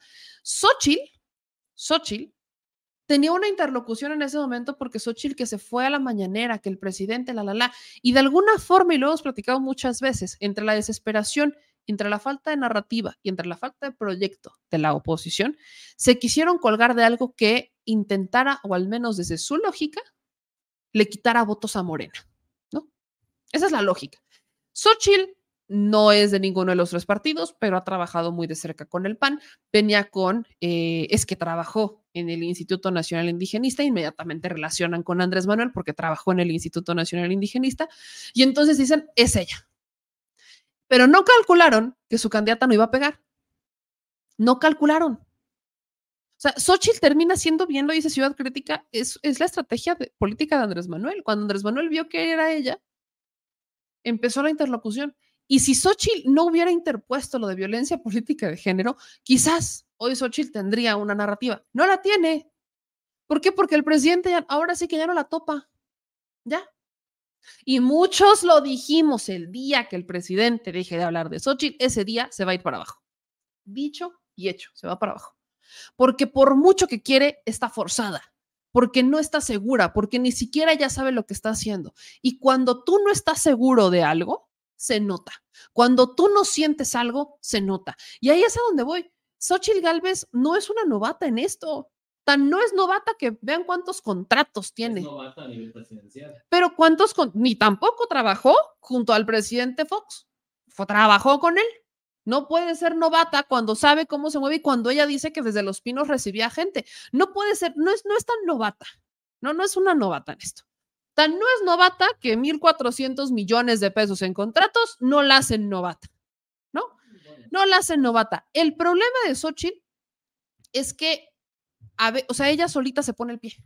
Yo no te podría decir si se pasa de ingenua a veces, porque todo lo que hoy sabemos de Xochitl, todo lo que se le ha ventinado, ella lo ha hecho público. Cuando fue lo de la casa, porque aparte me encanta cuando le dice a Samuel García que ella sostiene su palabra. Todos nos acordamos cuando dijo en la Miguel Hidalgo que no iba a renunciar, que apostaba a su casa y que perdió su casa, entre comillas, porque se la vende a Mariana Gómez del Campo y ni siquiera han hecho el cambio de propietario. Sigue pareciendo esa famosa casa de Xochitl como de Xochitl, aunque se vende, y nunca la entregó al colegio salesiano. Luego, Xochitl Galvez eh, da permisos para la construcción de unas casas, termina comprando una y todo es público. Hasta el propio video de la transmisión en vivo de entonces Periscope, de cuando sus empleados están otorgando los permisos de esa casa, que hoy por hoy sigue sin tener permiso de uso y ocupación, pero ahí vive Xochitl. Esto es público. Los contratos siguen siendo públicos. Y luego cuando cuestionan a Xochitl, ella quitada de la pena dice que sí, que ella es socia del 180%. Caray, era 120%, perdón. Ah, ok. Y te dice que es ingeniera. Ah, caray. Es que las matemáticas para ingeniera son distintas. No, nunca las cursé, con todo respeto. Entonces, Xochitl Galvez, eh, que la ingeniera, no me entró Baldor bien. Qué feo se escucha eso. Luego tienes a una Xochitl Galvez que eh, te dice, ¿no? Lo de Acapulco. No es que deberían de eh, condonar impuestos en Acapulco y, y, y se cuelga cuando el presidente, evidentemente, estás viendo que es- esa, esa no es una, vaya, no descubrió ningún hilo negro, ni siquiera fue como de, ¡ay, el milagro! No cobres impuestos, porque ¿qué crees? No tienen trabajo. Entonces, se cuelga de la estrategia del presidente Acapulco, que la estrategia nacional de emergencias, que luego Xochitl Galvez, que los fideicomisos, que el Poder Judicial, o sea, la interlocución que hoy tiene Xochitl Galvez con el presidente es una interlocución, apunta a lo que el presidente dice. O sea, el presidente sal, saca algo y entonces... Y tienes a los tres chiflados atrás de ella que no saben ni cómo se llaman. ¿No? O sea, tienes a Lito Marco y Zambrano que no saben ni cómo se llaman, que, que no tienen idea de cómo va a ser su futuro en esta vida. Y tienes estos tres chiflados detrás de la señora. Y a eso súmale a un empresario. Evidentemente, la señora no tiene la más mínima idea. Y lo peor del caso es que la señora no ha sido para ver el lugar en el que está. No le ha caído el 20, que ellos la necesitan. Y la señora se ha sometido. Eso es lo peor del caso. O sea, el consejo de Malú Mitchell llega bien tarde. La señora se sometió porque la señora defendía a las feministas, defendía el aborto libre y seguro. Y ahora ya es candidata y ya no lo defiende. ¿Por qué? Porque es que tiene que representar a los tres. ¿De dónde diantres saca entonces Xochitl? O sea, ¿por qué Xochitl Galvez no, eh, no se ha enterado que la candidata es ella? Que simplemente no puede. Miren, para muestra de la comunicación de Xochitl, quiero que vean este video de lo que ella responde le hacen este, pues el famoso chacaleo y le preguntan, pues, pues que la neta va muy mal en las encuestas. Vean lo que contesta. Insisten que Xochitl Galvez eh, va sola, sigue sola. ¿Qué dice Xochitl an- ante ello? Y luego de las encuestas, que incluso las serias, como la del financiero, la colocan dos dígitos abajo de Claudia Sheinbaum. Pues yo insisto en que vaya 10, 15, 20 o 30 arriba, abajo, la friega es la misma y yo voy a seguir trabajando. Dice Xochitl que la friega es la misma y que va a seguir trabajando. Tres doritos después, vean la manera en la que Xochitl considera que es muy buena para comunicar. Voy a jugar con mi hija Diana. ¿Quién es más? Se van a divertir. ¿Quién es más cariñosa? Yo. ¿Quién ha tenido más novios? ¿Quién es más cabrona? ¿Quién baila mejor? ¿Quién es más fiestera? ¿Quién es mejor con los hombres?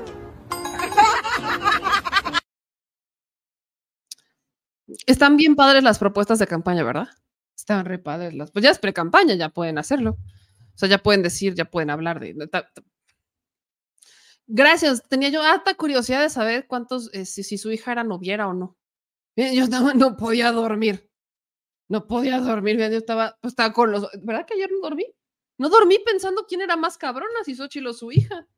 No dormí de no saber quién baila mejor. No, no, no, no, no, de verdad no dormí.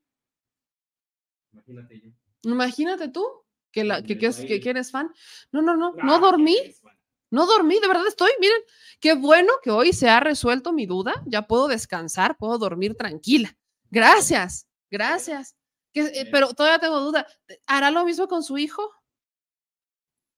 Es que, pues, es que también es que ya ahora tengo la curiosidad del hijo. Híjole. ¿Mañana será el episodio del hijo? Hmm. Un break, una historia. Fue un break, fue una historia. ¿Qué me importa? ¿Sabes qué es lo peor? Que por un lado te dicen, con los hijos no. Con, e- ay, son a los primeros que metes. Estás como Samuel García, que, ay, metes a la niña. No, pero de la edad de ellos. Sí. de La niña. A ver, La, ahí te va. No tiene nada que ver, Sammy, la Samuelita no tiene nada que ver. No, pero ahí la meten por sus polainas. Y ya al menos ya no ha salido con la niña, ¿eh? Reconozco que al menos no han salido con la niña. Pero esto de los TikToks no es originalidad de ella. Estamos todos de acuerdo, ¿verdad? No es que un día Xochitl Galvez despertó y dijo, quiero hacer un TikTok. No. Saldívar, sí. Tampoco, vaya, tampoco es de Saldívar. Sabemos que hay un community manager detrás de Saldívar, pero hasta el community manager de Saldívar sabe cómo hacer las cosas. O sea, un ministro fan de Taylor Swift que fue al concierto y que se puso sus pulseras no es cosa menor. O sea, es, es- o sea, tienen manera de hacerlo y fue una idea original del community manager de Saldívar. Y eso se respeta. Esto ya lo habíamos visto, ¿saben con quién? Con Samuel García. ¿También saben a quién se lo vimos? A Marcelo Ebrard. Cuando, cuando no lo hacen de manera original, se siente. Porque miren, hasta cuando uno se sube a las tendencias, cuando tú te subes a una tendencia de TikTok y lo que quieras, lo sientes, te- te- hasta lo sientes, sí se divirtió y todo, qué padre, pero ya a estas alturas eso se ve choteado, se ve forzado. Alguien, Arne, detrás está forzando la narrativa de hace esto, no hace esto, ahora hace esto. Y van dando bot trompicones de aquí para acá. O sea, están como pelota loca, brincando de un lado a otro. A ver qué chicle pega, a ver dónde jálala, a ver dónde está el- ahí, ahí. No, neta, es una situación que eh, vamos a estar viendo en la campaña. Incluso puedo decir que a estas alturas, porque para mí sería muy tonto pensar, y y lo digo así, neta, neta, que el PAN PRI PRD realmente pusieron sus esperanzas para ganar la presidencia de la República con Xochitl. A lo que yo le apuesto es que sabían que iban a perder. Sabían que iban a perder porque eh, Andrés Manuel trae una aprobación como nunca lo han tenido otros expresidentes, porque saben que el partido está ganando estados, por mucho que te digan elección tras elección que están ganando cuando claramente están perdiendo. Ese contexto electoral lo conocen y prefirieron no quemar a ninguna de sus cartas fuertes y quemar a alguien más. Eso anótenlo y guárdenlo y háganme caso. La apuesta del PAN PRI PRD no está en la presidencia, está en el Congreso. Por eso hicieron la negociación, por eso es que justamente se repartieron las senadurías como se las repartieron para amarrar fuero para sus personajes, meter a sus perfiles fuertes al Congreso y no dejar que ninguno se quemara porque sabían quién iba a ganar y sabían que iba a ganar Morena y que no tenían esperanza, al menos en 2024 no tenían esperanza. Sabían que no le iban a ganar, por mucho que pusieran al candidato más chingón, sabían que no le iban a ganar. Así, final. ¿para cuántos votos? Ajá. 10, ¿Seis? 10 millones. Se me hace mucho. 10 millones entre los tres. O sea, el PRD tres entre los tres. Sí, Ah, bueno, 10 ok, millones entre los tres. Del puro. Sí. ¿Seis? 6, 7, por ahí. Del PRI, mm, los que calgan y el PRD, 5 mil si acaso. Todos pristas. ¿Cuántos son? No, pues que ya tienes una desbandada de perredistas y tienes una desbandada de peristas. Los panistas son los únicos que existen. Si acaso te podría decir 8 millones de votos en el PAN. Yo también Y los demás entre el PRI y el restante en el PRD, nada más. Pero yo les puedo casi apostar que la estrategia fue esa, porque a la que están dejando que se queme es a Xochitl. Y Xochitl se está dejando quemar. Ahí está. Porque ingenua no es. 10 contra 40. Y, o sea, ingenua no es. No sé, yo no creo que, que, que Claudia vaya a sacar 40 millones de votos. No. Si Andrés Manuel sacó 30, Sí, pero hoy está inyectándosele más la campaña de votación. sí, pero aún Que así también creo que va a haber mucho. El abstencionismo siempre gana. Samuel, yo creo que podría, Samuel solito, Samuel García podría sacarse como unos 5 millones. 5 millones de votos. Samuel solito. Sí, Samuel. Porque los que no quieren con Xochitl, o sea, los que están viendo que cada vez Xochitl va perdiendo, que cada vez Xochitl se ve más forzada, que, o sea, incluso estás viendo a los grandes comunicadores que decían que era el huracán Xochitl Galvez, decir que hoy necesita un milagro para resurgir, tienes a estos personajes pues echándole su propia grillita y Xochitl nada más no pega. Y tienes a un Samuel García que por mucho que lo critiquemos, que a eso iré en un momento, Samuel García tiene una narrativa más original y tiene el factor clave que no es Samuel, se llama Mariana. Lo hemos dicho, Mariana es un caso de estudio de comunicación política. Mariana Rodríguez Cantú es la que le levanta el evento a Samuel.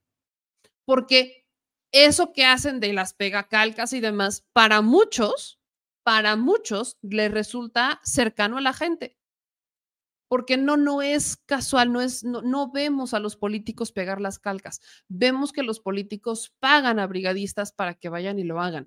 Y Samuel y Mariana hicieron de la, de la pega calca, hicieron su evento, o sea, lo hicieron suyo en Nuevo León. ¿Qué tanto les pueda funcionar hacia el sur? No sé, en el norte están teniendo éxito, pero en el sur, ¿qué tanto pueda funcionar? No lo creo, no lo creo.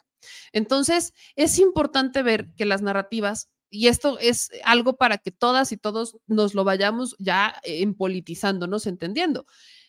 No importa lo que te dicen, importa cómo te hace sentir. Y si Samuel y Mariana están haciendo vibrar a más personas que Xochitl Galvez, ¿quién va a subir en los votos? Samuel, no Xochitl. Y al respecto de Xochitl, tan saben que tienen una crisis interna, porque no es algo que pasó desapercibido dentro del equipo de Xochitl Galvez. Ya tienen las críticas de los medios de comunicación y ahora están, van a meter un plan emergente. ¿Quién es y cómo está este plan emergente? Pues son viejos conocidos, al menos para, para mí sí es viejo conocido, para los poblanos, quizás a nivel nacional también. Presentan este comunicado la Fuerza Corazón, Amor y Viva México. Ya no sé ni cómo llamarle. Fuerza Corazón. Vamos a decirle a la Fuerza Corazón. A la Alianza Fuerza Corazón. Exacto. La Fuerza Corazón, o sea, la alianza de Xochitl Gálvez, envió un comunicado en el que dicen que hoy Xochitl designó al ciudadano Maximiliano Cortázar Lara como su nuevo coordinador general de comunicación de la campaña. Max Cortázar eh, posee una amplia y reconocida trayectoria en el área de comunicación política, aunado a su experiencia dirigiendo campañas electorales. Para los poblanos, Max, y también a nivel nacional debería ser, pero para los poblanos es un emblemático Max Cortázar, porque Max fue el coordinador de comunicación de Rafael Moreno Valle. Y es el que compró, compró a casi todos los medios estatales. O sea, Max Cortázar iba por la vida repartiendo dinero a medios de comunicación. Salud. Iba por la vida repartiendo dinero a los medios de comunicación, pero, pero alegremente. Y Max es el que te decía sí y te mandaba los comunicados. Y todavía me tocó una fase de Max Cortázar y te mandaba los comunicados y que esto, y uno, unos comunicados ensalzadísimos donde te ponían a Rafael Moreno Valle, casi, casi tenías ganas de hacerle una pinche estatua, ¿no? Nada más de leer el comunicado, de rezarle todas las noches a San- gracias, señor San Rafael. Tenías unas ganas y después salías a las calles y se te quitaba. Pero de verdad, tú leías los comunicados que te mandaba este hombre y joya. Y luego escuchabas a los medios de comunicación, nunca, vaya, pero trataban a Rafael Moreno Valle como el santo grial.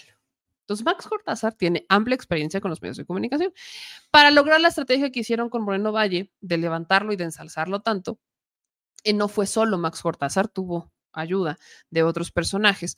Y este, dato curioso, de hecho, cuando a mí me dicen que cuando yo estaba en otro partido político y me dicen que, que, que- que yo los metí en problemas, me dicen que los metí en problemas en parte con Max Cortázar. Échense esta, pero bueno. ¿Y a quién más integraron en la campaña de Xochitl Gálvez? A Luisa Alejandra Latapí. Luisa Alejandra Latapí fue una eh, y formó parte del comité organizador de elecciones que nunca hubo una elección y que nunca organizó nada porque se quedaron a medias y nunca llegaron a ese proceso del Frente Amplio. Ella fue de la que casi llora. Fernanda, Lapa- si no estoy mal, eh, Luisa Alejandra Latapí lloró cuando le dijeron que Xochitl Gálvez era la candidata por aclamación popular.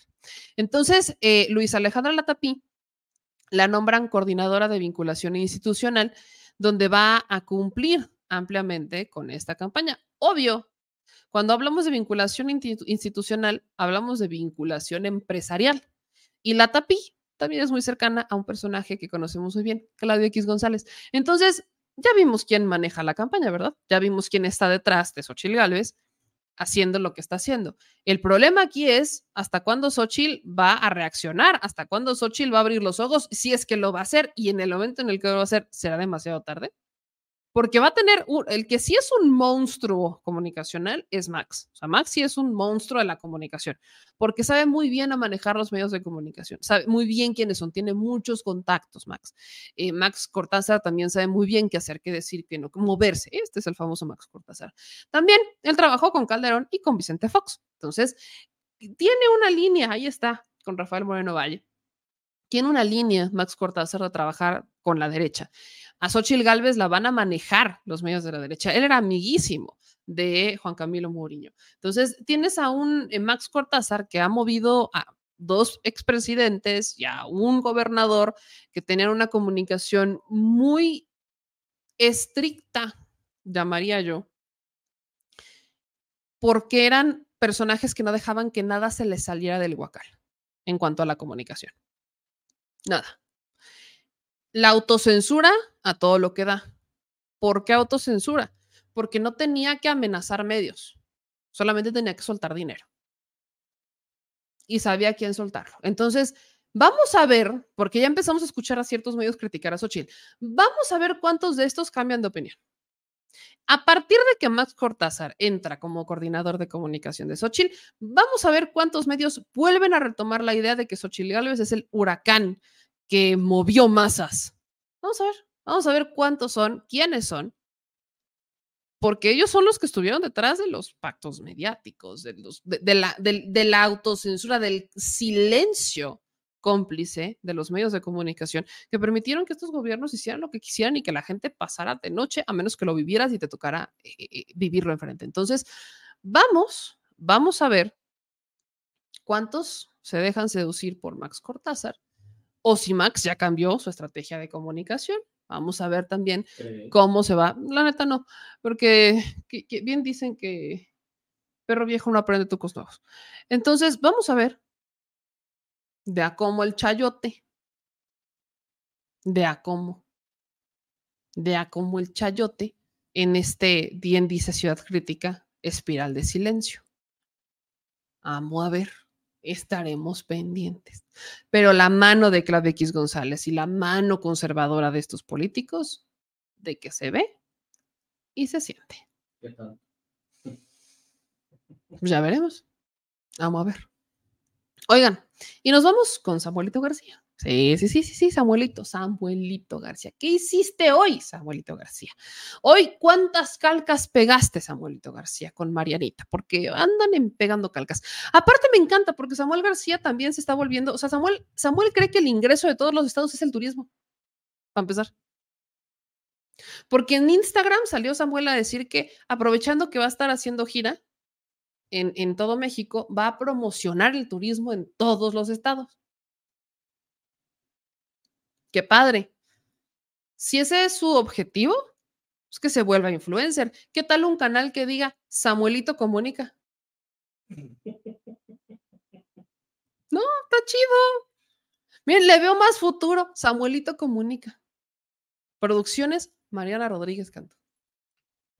Óigame, sí, vaya, si vamos por la vida pensando que vamos por la vida pensando que el turismo es el ingreso de todos, no estoy en contra, viva el turismo, qué bueno que está promoviendo el turismo. Yo también voy a hacer una hipótesis. Samuel también sabe que no va a ganar, lo sabemos.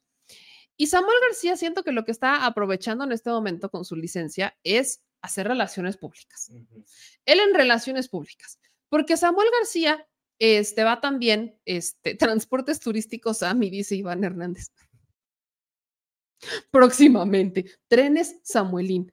Bueno, entonces tienes a Samuel García que eh, vive promocionando todas las inversiones que ha conseguido, que todavía no llegan a Nuevo León, por ciento, porque nada más va y dice que ya las amarró y ya regresa, y Samuel, o sea, Samuel vende la idea que como cualquier, como si fuera una empresa, vas y haces un acuerdo, firmas y ya tienes el dinero, te lo traes en un maletín, y no es cierto. Cuando hablas de transacciones gubernamentales, hablas de procesos burocráticos bastante largos. Entonces, Samuel García eh, ya va y, ¿no? y dice, yo fui a China y ya, y que fui con Elon Musk. Pues sí, pero para traer a Elon Musk no fue solo. Acordémonos también que ahí tuvo un poquito la mano este Marcelo Ebrard. No le vamos a quitar sus méritos a Marcelito. También tuvo sus méritos Marcelo este, al participar en las negociaciones con Elon Musk. Pero bueno, Samuel García anda rifado, ¿no? Con estas, eh, pues con estas inversiones que está llevando a Nuevo León, que al menos dice ya cerró, que aún no se cristalizan. Y ahora lo utiliza para eh, hablar sobre una propuesta, una propuesta de campaña, porque miren, a él sí le escuchamos propuestas de campaña, cosa que a Xochitl no. Y en la propuesta, Samuel García eh, ya se acordarán como en algún momento dijo que los del sur descansaban mientras los del norte trabajaban. Bueno, pues de los creadores de esa frase, hoy Samuel García dice en una versión más madura de sí misma que ahora ya a todos nos van a tratar iguales, ya no solamente vamos a hacer un México maquilador, sino que van a tratar igual a los mexicanos que a los extranjeros. Escuchemos la propuesta de, Samuel García para ver, pues, qué tanto anda presumiendo nuestro Samuelito. Esto fue en Tamaulipas, ¿verdad? ¿Señor productor? Sí, ándale. Vengo a decirles que lo que logramos en Nuevo León en dos años, lo vamos a lograr también en Tamaulipas.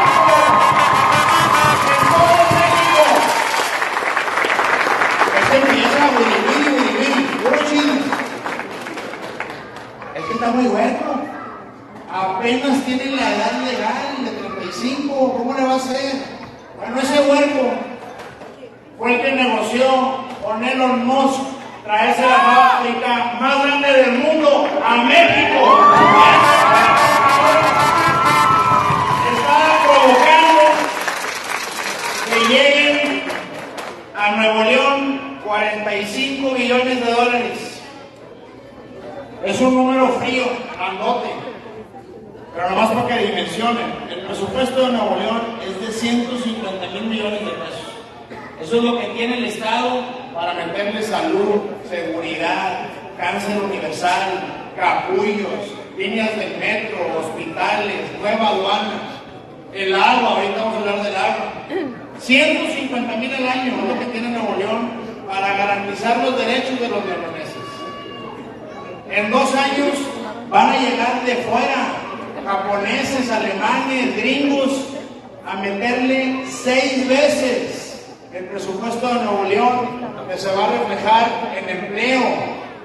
Esos empleos que suben los estándares, porque México ya con Samuel García no va a ser maquila, no le van a maquilar y se van a aprovechar de que vengan aquí únicamente por mano de obra. Tienen que contratar proveeduría local, tienen que pagar impuestos, ya nada de regalar terrenos. Quieren hacer nada en México, hay que ponerle, señores, el mismo trato al extranjero que al mexicano, porque si yo no hago México, también vamos a estar, ya no vamos a estar con este chip,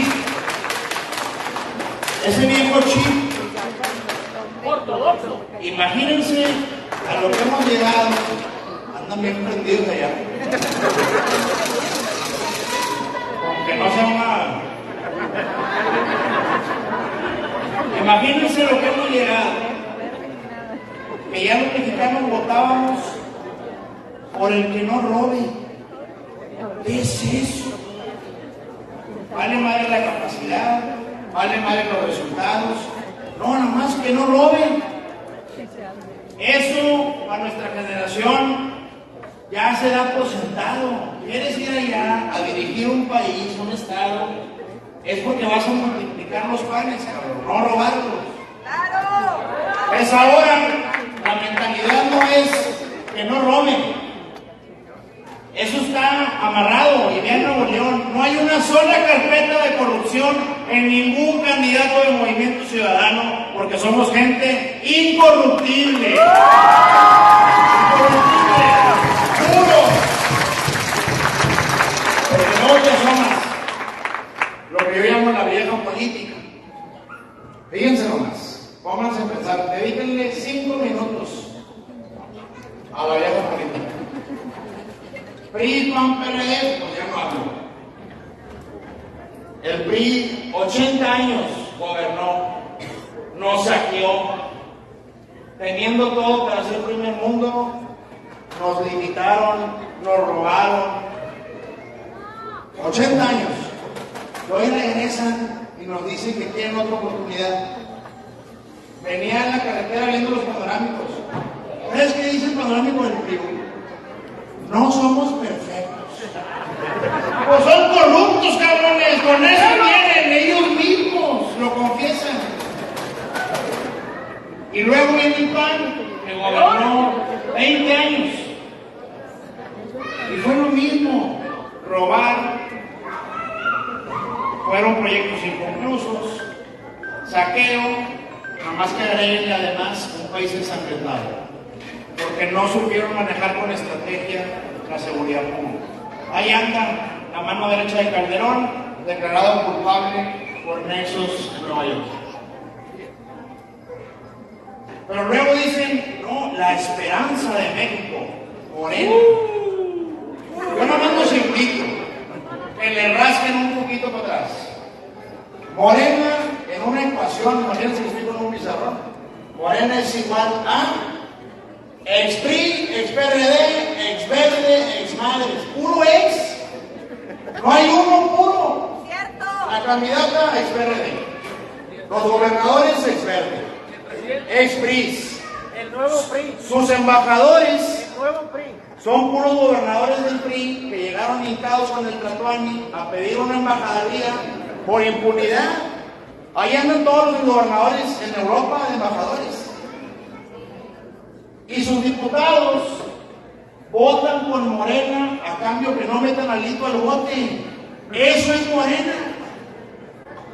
Por eso no hay proyecto, tercera vía, más puro y más positivo y sin carpetas de corrupción que el naranja, Movimiento Ciudadano.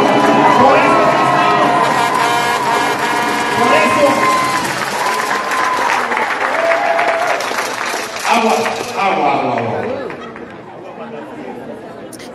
Agua, agua, agua, agua. Agua, agua. Es agua que no tienen los de Nuevo León, por cierto.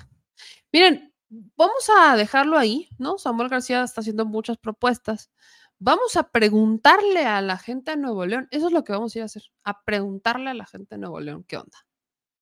Tenemos, él lo dijo, ¿no? Él lo dijo en sus spots. Si no me creen, pregúntenle a Nuevo León. Pues eso vamos a ir a hacer, porque él presume lo del agua. Yo, hasta donde sé, todavía hay gente que tiene mucha falta de agua y aparte mala calidad de agua. Samuel García presume las inversiones. Hasta donde yo sé, todavía no se cristalizan, entonces pues tampoco es como que voy a presumir algo, se le puede caer en cualquier momento. Samuel García te presume lo de Tesla. Sí está padre, pero Tesla todavía no genera empleos y habrá que ver. Acuérdense que los empresarios hoy dicen una cosa y luego otra, habrá que ver. Muchas cosas las que dice Samuel, y ese es el problema, porque Samuel García lleva, pues lleva dos años en el gobierno apenas está cristalizando, apenas van cristalizándose sus, propuestas, sus ideas, su trabajo, etc. En este momento, Samuel García no puede decir que ya todo está escrito en piedra, porque no ha llegado ni siquiera a, a la mitad formalmente de su mandato. Entonces, tristemente, muchas de sus propuestas podrían quedarse a medias o no cristalizarse, nada más por haber abandonado su estado. Nada más, nada más por eso. Así que espérenos este fin de semana en Monterrey. Acuérdense que vamos a estar en Chihuahua y en Monterrey este sábado y domingo, preguntándole a la gente qué opina de su gobernador en Chihuahua y qué opina de su gobernador en Nuevo León. Voy con algunos de sus comentarios. Dice Alejandro Gómez, es brujo, hace llover en tierras áridas. Dicen aquí, eh, ¿por qué votaron por estos? Pues es que, miren, la neta, Nuevo León me decían, es que no había nadie más. Y Clara, no pegaba, no pegaba. Ismael dice, que me haya enterado, eh, Tesla de por sí vendría a México porque es un atractivo financiero para tal empresa. Y eso fue gracias al plan de gobierno federal para no caer en un endeudamiento. Eso es correcto, es correcto. Dicen acá en otros de sus comentarios, ¿Se acuerdan cuando decía ese problema no es mío cuando no tenían agua ni luz? Sí, sí, sí se acuerdan. Eh, no, era, no era bronca de él, por cierto. Luego dicen aquí, este, las naranjas expanistas del pan naranja. Aparte también me encanta cuando dicen que son diferentes. Sí se acuerdan que censuraron a una senadora, ¿verdad? Por, pues nada más, por criticarlos. Y aparte, todo entró con una cargada. Híjole, así que digas, y qué diferentes, qué diferentes son. Hicieron exactamente lo mismo que ha hecho el PRI y el PAN durante años. Hasta el PRI y el PAN se vieron más decentes con su aclamación popular que ellos, con un proceso que al final terminó siendo exactamente igual al de Xochitl Gálvez. Dice Karina, está perruchida la chamara de cuero, de cuero y piteada. Dice Juan, Samuelito ingrato, todavía que te ha defendido el presidente, hablas mal de él, cuidado con el karma. Dice Alexandra, yo quiero ver el debate presidencial. Yo también. Yo también. O sea, el presidente no habla mal del presidente como tal. Habla de Morena, sí, eh, le dice Morena esto y Morena al otro, pero pues básicamente estamos ante un contexto en donde este, tenemos a un, un Samuel García que se está disfrazando de opositor se está disfrazando de opositor, como poder ejecutivo, se lleva muy bien con los demás, pero vaya, hasta se lleva muy bien con Claudia. Ellos amarraron relación antes de que Samuel pidiera licencia. Samuel también sabe a lo que va. No va a construir una victoria para la presidencia de la República, va a robarle votos a Xochitl Gálvez. Eso tiene culeadísimos a los del PRI PAN PRD porque sabe que les va a robar votos y tienes encima a los este, políticos de Movimiento Ciudadano metiendo a puro hombre dentro de sus filas, a solo una mujer que es, en este caso, este, Verónica Delgadillo para la alcaldía de Guadalajara, y al final va a regresar Samuel García a Monterrey, va a regresar a Nuevo León muy tranquilo, muy, muy contento, como si nada pasara, y los demás, PAN, PRI, PRD, pues ya sabemos cuál va a ser el resultado le están apostando al Congreso, Samuel García les está robando votos y todos, todos muy contentos, todos muy contentos. Eso en este momento, porque creen que tienen amarrados sus candidaturas. Samuel García ya está viendo todo con una dinámica más de, de hacerle la, pues de, de influencer, de, es más, no me crean a mí, ahí está un, les voy a poner el Instagram de Samuel García, de cómo dice que va a aprovechar para irse de, de promotor turístico, que él, en- él en promotor turístico. Samuel García dice que con su permiso, a ver si lo subió como video o si lo subió como historia. A ver, a ver, a ver, Salcine. Miren, estas son las públicas. Estuvo en Cuatro Ciénegas, échense esta, ¿no? Ahí nosotros también anduvimos por allá. Miren, nada más.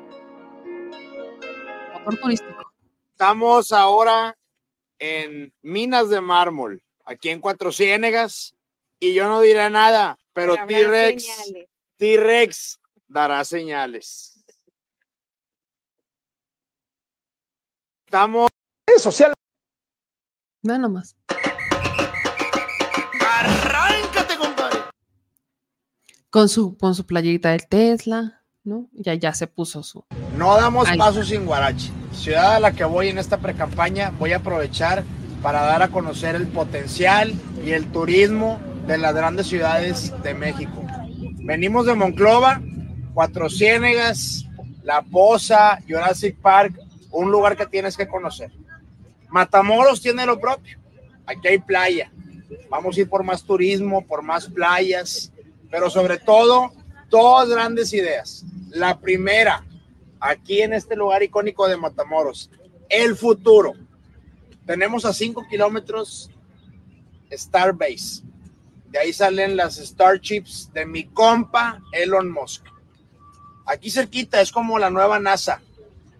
Estamos viendo cómo Elon Musk le mete dinero a la electromovilidad, a lo aeroespacial, a los satélites. Acaban de ganar el Internet con CFE de todo México. Bueno, así como Elon Musk y hace 56 años, John F. Kennedy, que logró que fuera el primer hombre a la luna, México tiene todo también para entrar a la industria del futuro, a la industria aeroespacial. Ya hacemos los carros eléctricos, viene la fábrica más grande del mundo a Monterrey. También Nuevo León puede también hacer estos proyectones del tema aeroespacial. Y por otro lado, aquí desde Matamoros podemos hacer un gran proyecto de futuro, que es la desalinización del agua. Dejarnos de pelear por el agua fresca, empezar a producir agua potable a través de la desalinización. Aquí de la laguna de Matamoros podemos llevar agua a Ciudad Victoria, a Reynosa, a Monterrey, a Linares y resolver problemas que tenemos hoy en Tamaulipas, San Luis, hasta Chihuahua. Todo eso es lo que vamos a buscar dar a conocer en cada ciudad a la que vamos, su vocación, su potencial. Aquí en la boca del río de Matamoros podemos estar viendo todas las naves, que estoy muy sentido Matamoros porque no me invitaron a ver Starship, pero en la siguiente le voy a decir a mi compa Elon Musk que nos invite a esa nueva ciudad espacial y que también invierta en México en esa gran industria. Y a mi raza, Pues parémosle de ahí. Ahí ya está. Porque entre Ahí compas está, entre compas, puros compas. Yo no sé si Elon Musk piensa en Samuel García como su compa y lo voltea a ver así como, ay, mi compa Samuel, déjame, voy a tomar una, me voy a comer una carnita asada con él. Cuando está con su compa de Emiratos Árabes. Su compa de Emiratos no Árabes. sí, sí, sí. Su compa de Emiratos Árabes. Allá, perdido en no sé dónde. Sí, su compa de Emiratos. No, pues sí.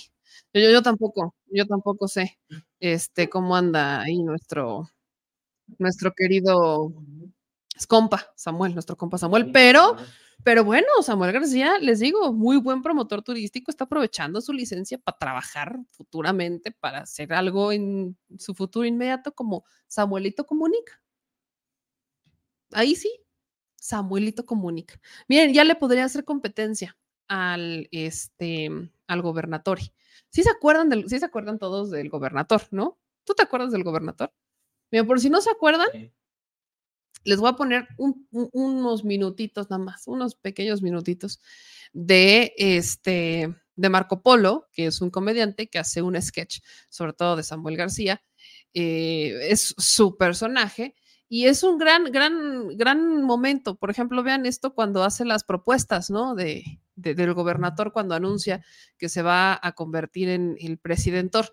Vean nada más y, y díganme si hay diferencias entre la comedia y la realidad. Nuevo León, quiero aprovechar que están todos ustedes aquí reunidos para darles una noticia. Sí me quiero convertir en presidente, es verdad. Pero les voy a decir por qué. No es nada más porque sí. Tengo un plan para México, desde Mérida hasta Tijuana. Quiero hacer, sí me voy a saltar San Luis. Quiero hacer, queremos empezar a hacer que en Mérida todas las guayaberas sean Dolce Gabbana. Planes para Ciudad de México. A toda la gente que vive en Ciudad de México los vamos a evacuar en septiembre y regresan en octubre. Estamos reduciendo los heridos y riesgos de la Ciudad de México. Quiero hacer como presidente una gran campaña de marketing para Tlaxcala. ¿Ven? Ni siquiera sabían que existía Tlaxcala. Tenemos en Tijuana un gran problema de migración, por supuesto. Estados Unidos puso un letrero que, ahí que dice no trespassing. Nadie sabe, se cruza. Hay que ponerlo en español. No se crucen a la... O sea, no se crucen. Ciudad Juárez. Queremos regalarle a Estados Unidos a ver si la agarran. Nuevo León como capital del país. ¿Quién fue el egocéntrico? En Jalisco, los mariachis, siempre que lleguen a los eventos van a empezar a llegar en Mercedes ya. Ya no queremos que anden los, nuestros mariachis en unas combis piteras ahí, no puede ser. Todos los antros de las playas obligatoriamente te van a entregar nada más entrando un Don Periñón, como debe ser. Sí, señor. Tenemos un plan estratégico que me va a ayudar mi esposa. Vamos a empezar a hacer rutinas de skincare a las momias de Guanajuato. Es un gran plan. Culiacán, así está muy bien. Vamos. Por eso mismo les confirmo ahorita a todos ustedes, quiero ser presidente. ¿Me das permiso, mi amor? Dijo que sí. Quiero ser presidente. Un pito es un voto por la grande. Porque ustedes saben que me encanta la grande.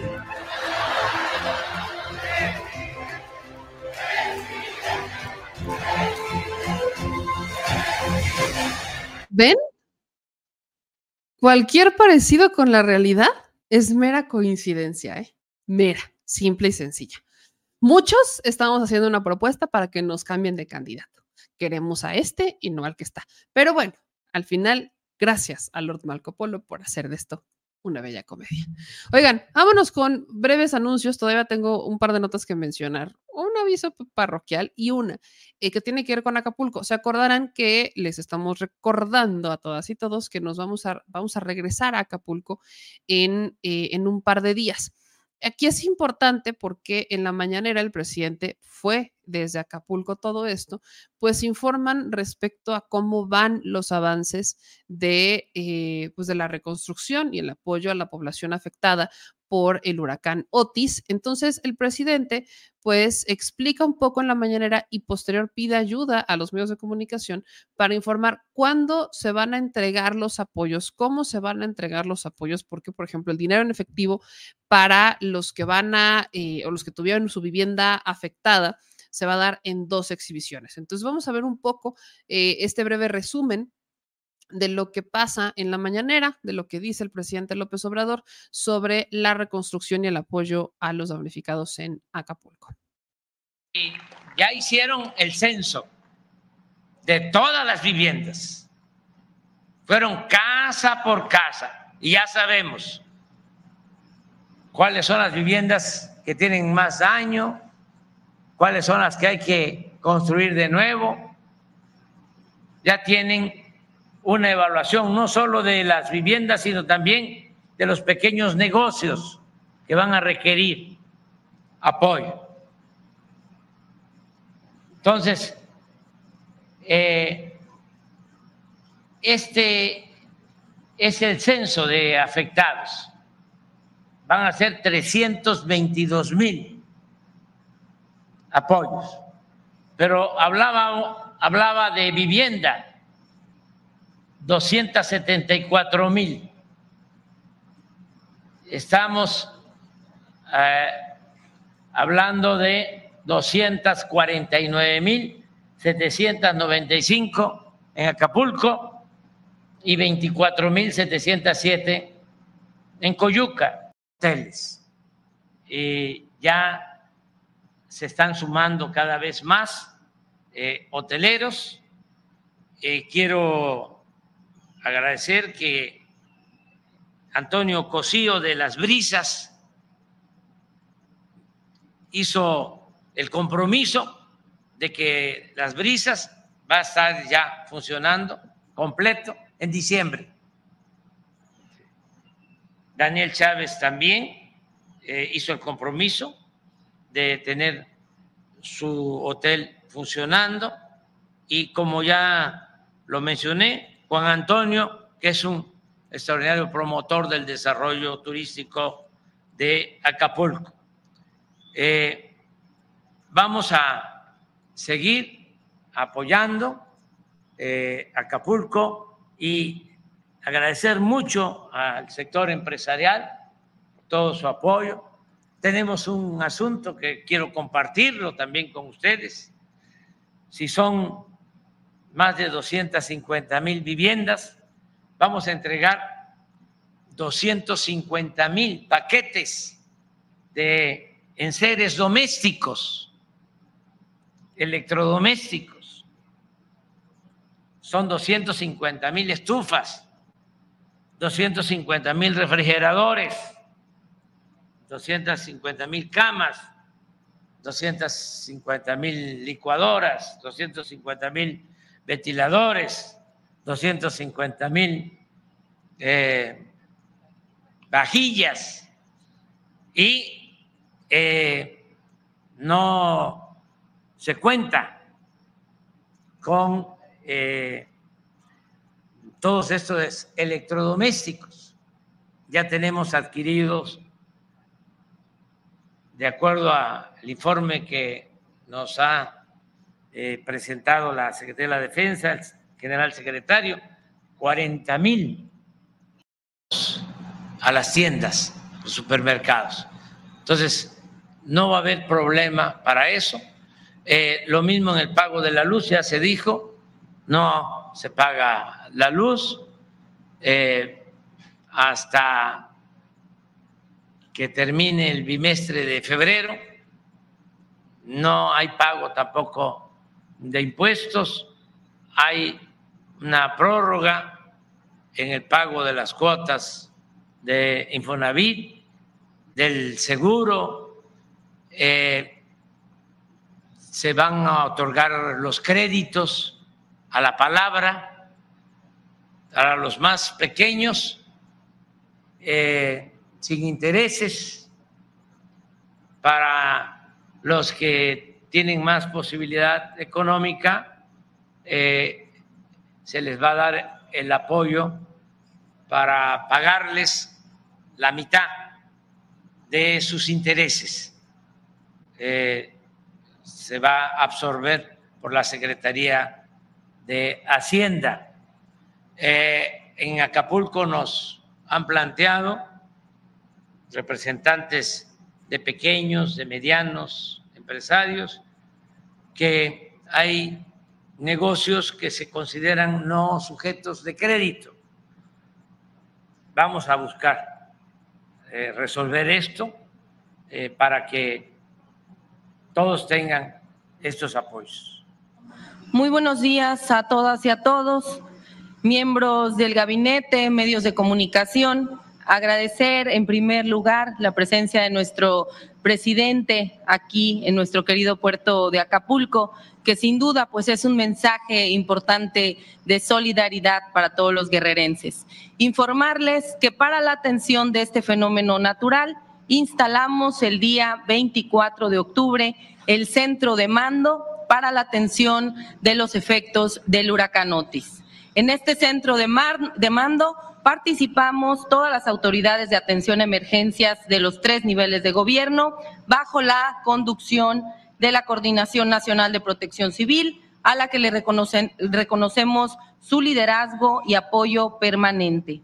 Al momento, este centro de mando ha sesionado en 37 ocasiones y se mantiene permanente como ente organizador de los esfuerzos para la reconstrucción de Acapulco y de Coyuca de Benítez. Como prioridad, estamos atendiendo a todas las familias de las víctimas de este huracán que lamentablemente cobró la vida, eh, según las cifras oficiales de la Fiscalía General del Estado, de 50 personas. Nos hemos reunido con familiares, hemos ofrecido, por supuesto, todo el respaldo, todo el apoyo eh, de todas las autoridades con acompañamiento eh, psicológico, jurídico, administrativo, eh, apoyos funerarios, todo lo que se nos ha solicitado y nos mantenemos en permanente comunicación con todos los familiares. También mantenemos el esfuerzo incansable para la localización de 30 personas que continúan en calidad de desaparecidas y para lo cual se lleva a cabo un esfuerzo conjunto y coordinado de todas las autoridades para lograrlo. Asimismo, informamos la creación del programa emergente de localización que hasta el momento ha logrado localizar a 1.592 personas que por la falta de conectividad no habían tenido ningún tipo de contacto con sus seres queridos, generando de esta manera certidumbre para sus familias. Otra de las tareas prioritarias han sido las labores de limpieza, de vialidades, de recolección de basura, tanto en la franja costera como en colonias y comunidades. En este sentido, les informamos la recolección de un total de 211.385 toneladas de basura, así como la limpieza de 322.35 kilómetros lineales de calles y avenidas principales. En este esfuerzo conjunto, además del, despliegue de 4.231 personas de los tres niveles de gobierno, agradecemos y reconocemos el esfuerzo de 5.500 jóvenes del programa Jóvenes Construyendo el Futuro, con el uso de 579 unidades de maquinaria como camiones de volteo y retroexcavadoras. 5%. Le cederé la palabra al director de la Comisión Federal de Electricidad, el licenciado Bartlett.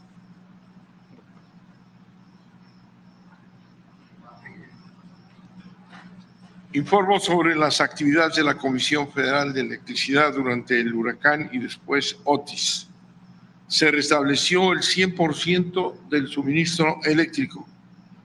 De 2.084.850 usuarios totales afectados en Acapulco, el 98% ya está utilizando el suministro, quedando pendientes 5.900 usuarios que tienen daños mayores en su instalación particular y no es posible recibir el suministro eléctrico.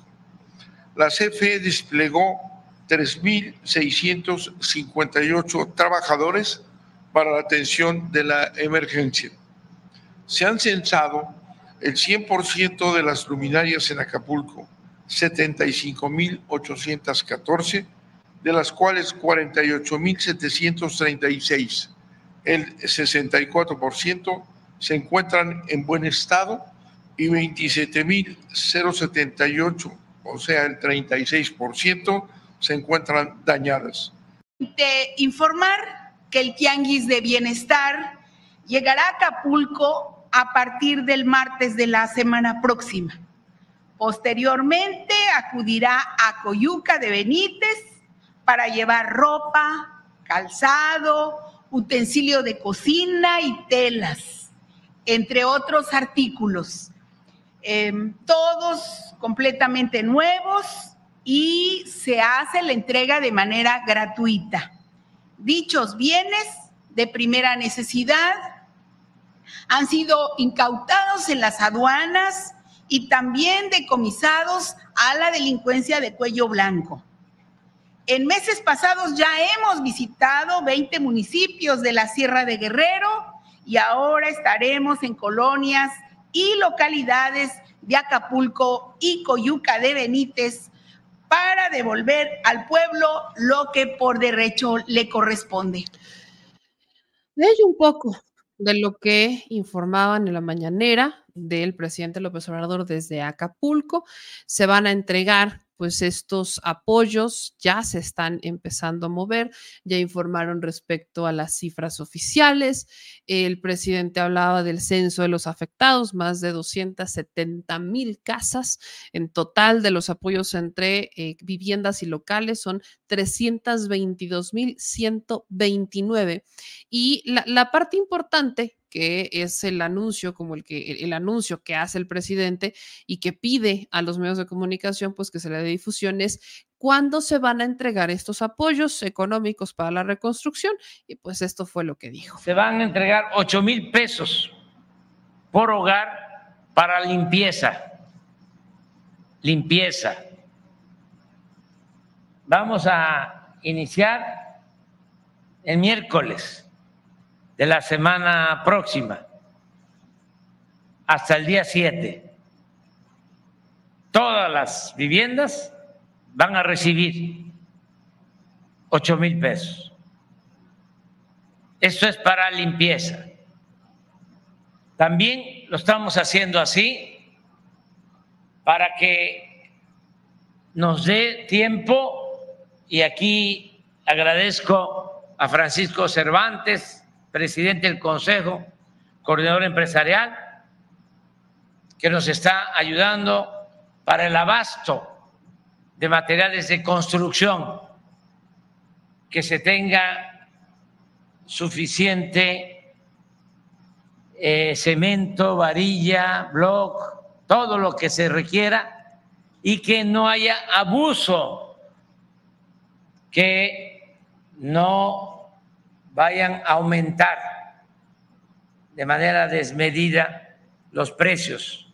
Incluso ayer se hizo el compromiso en una reunión que tuvimos con los representantes del sector empresarial de que se va a procurar que lo que se venda de materiales de construcción en Acapulco se va a vender a precios más bajos que en el resto del país y estamos seguros que van a cumplir con este compromiso para que a la gente le alcance sus recursos. Luego, ya empezamos a entregar para la reconstrucción de la vivienda dos pagos. El primero, del 8 de diciembre al 21 de diciembre. Todo esto va a ser de acuerdo a los apellidos, cómo se entregan los apoyos del bienestar. Se va a informar y van a haber módulos en distintos eh, puntos, sitios de Acapulco, para que se tenga toda la información y ahí se va a entregar eh, el apoyo. De una vez eh, a los malandros les mandamos a decir de que va a estar la Guardia Nacional cuidando para que no vayan a pararse por ahí. Eh, la primera exhibición del 8 al 21 de diciembre. Primer pago ya para la reconstrucción. Y el segundo del 22 de diciembre al 31 de diciembre. Entonces, en este tiempo van a poder adquirir los materiales, ponerse de acuerdo con maestros eh, albañiles, con trabajadores de la construcción, también aprovechar, porque hay mucha gente de Acapulco y de Guerrero, en todo México, en Baja California Sur, en Quintana Roo, en la Ciudad de México, en todos lados hay gente de Guerrero. Si pueden eh, venir a ayudar a sus familiares, si trabajan en la construcción, pues sería muy importante su apoyo. Ahí está lo que dijo el presidente. Me decía ahorita el señor productor que su primo Loret anda cuestionando justo eso, que cómo es que el presidente todavía les dijo que ellos levantaran sus casas. Ah, pero no fuera Peña pidiendo que hagan tandas, ¿verdad? Porque entonces, ahí sí, todo bien, qué gran idea. Construcción comunitaria. Al respecto de Acapulco, ya para cerrar esto, ¿quién creen que va a estar vigilando la comisión de reconstrucción por Acapulco? Félix Salgado Macedonio. Entonces tienes a Félix Salgado Macedonio, que iba a ser el gobernador originalmente en el estado de Guerrero, y el papá de Evelyn Salgado, en esta comisión, en la que no está solo, también está Manuel Añorbe, Nestora Salgado, si no estoy mal, también está Osorio Chong, Ruiz Massieu y está este, Miguel Ángel Mancera. Es una comisión que fue aprobada en el Senado el pasado miércoles, en la que ellos van a vigilar la reconstrucción de, este, de Acapulco después del el huracán Otis. Así que sí, ellos van a estar detrás de esto.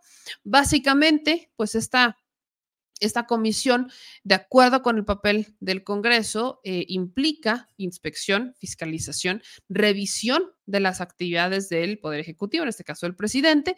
Es más o menos como un tipo de control y de mecanismo de colaboración entre los poderes para supervisar que esté haciéndose todo bien, ¿no? La presidencia de esta comisión no es exclusiva de una persona, va a estar dando, es rotativa, va a estar rotando entre todos los grupos parlamentarios, empieza por Morena, entonces empieza estando encabezada por Félix Salgado Macedonio y eh, básicamente pues van a estar haciendo entrevistas, eh, citando a comparecer a todas y todos los funcionarios que tengan algo que ver con la reconstrucción de Acapulco, que es básicamente todo el gabinete. Así que vamos a ver cómo va esta reconstrucción. Acuérdense que ya estamos próximos a regresar a Acapulco. Esto se los decimos porque, eh, dada la experiencia previa que tuvimos, pues la gente nos empezó a mandar muchos donativos para comprar despensas y ayudar a, los, a nuestros hermanos con lo que necesitaran, pero estando dentro de Guerrero, parece un poco más, es, un poco más complejo porque está quiere adquirir las, las cosas y llevarlas y luego los precios sí han subido. Entonces, les recordamos que con su ayuda ayudamos a Acapulco. Entonces, todavía tienen manera de echarnos la mano, que sí con los superchats, que sí con los donativos. Luego nos dicen, es que te lo puedo mandar por cuenta de banco. Claro que sí, como de que no. Eh, está apareciendo en pantalla pero hay distintas maneras de ayudarnos para estos, eh, pues para ayudar a nuestros hermanos de Acapulco. Lo pueden hacer a través de nuestra tarjeta Banamex, que está también la cuenta clave. Es el número de tarjeta el 5204 1658 6774 9198. También si nos quieren hacer envíos desde Estados Unidos o Canadá, lo pueden hacer a mi nombre, que ahí también aparece en pantalla. Me, llamé Contreras Abraham. O nos pueden mandar un correo pidiendo los datos que necesiten y también mandándonos la clave para hacer el retiro. Puede ser por Western Union, Dinero Express o MoneyGram. Entonces, pues vamos a ponernos de acuerdo, vamos a ponernos en contacto, aunque es importante para nosotros, sobre todo, informar y hacer un balance a un mes de que el huracán Otis impacta en Acapulco y Coyuca, también lo es para nosotros ayudar. Si la primera vez no fuimos con las manos vacías, esta tampoco lo haremos. Así que gracias a todos ustedes por su apoyo y pues vamos a sumarnos para llevar a este a Acapulco nuestra ayuda y también la información que lo estaremos haciendo en estos eh, próximos días, en estas próximas semanas estaremos llegando para allá. Ahora, eh, vámonos, aquí dice, yo mañana me pongo la del Puebla, o sea, sé, muchísimas gracias, querida Karina, que se va a poner, se va a mochar. Alexandra dice, ¿cuándo y dónde será tu programa especial? En cuanto ya tenga, pues la, la fecha ya la podemos dar o está en tentativa todavía, la de Acapulco. El programa especial, pues No, o sea, es, eh, bueno, como siempre, lo, lo que hicimos la vez pasada, pero ya la firmo o todavía no. Es el 5. Exactamente. Estaremos en Acapulco el martes 5. El martes 5, es que luego les digo que mejor me aguanto porque soy productor, luego le sale un trabajo o algo así. No, ya, ya entendí. Sí, no, pues lo vamos a hacer de Acapulco.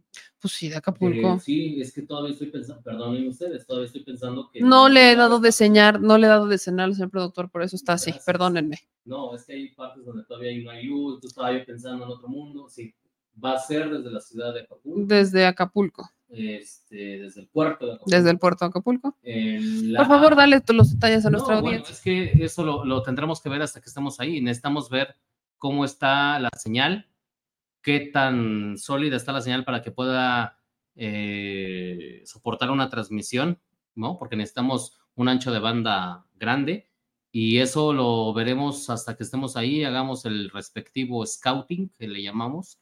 Ah, y después de ahí, ese día, pues eh, estén pendientes de las redes. Ese mismo día se les dirá cuándo, porque va a ser este entre semana. Entonces, es martes, el martes en la noche haremos el noticiero desde ahí.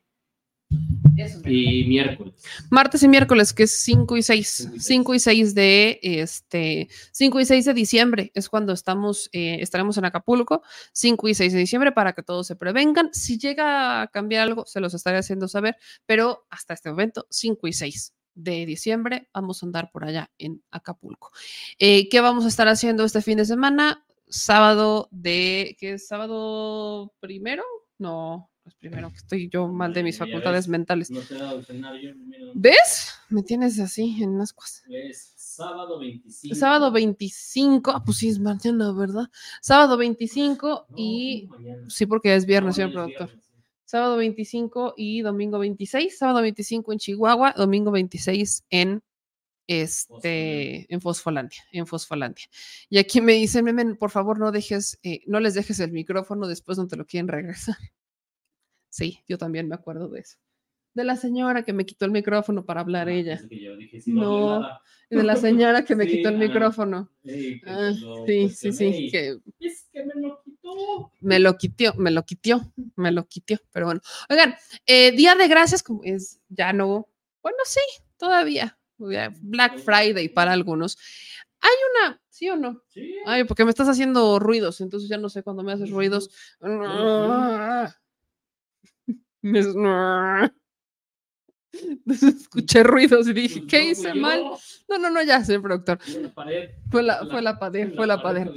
Oigan, oigan, este día de gracias eh, hubo un acto de estos de verdadera bondad, como de que no.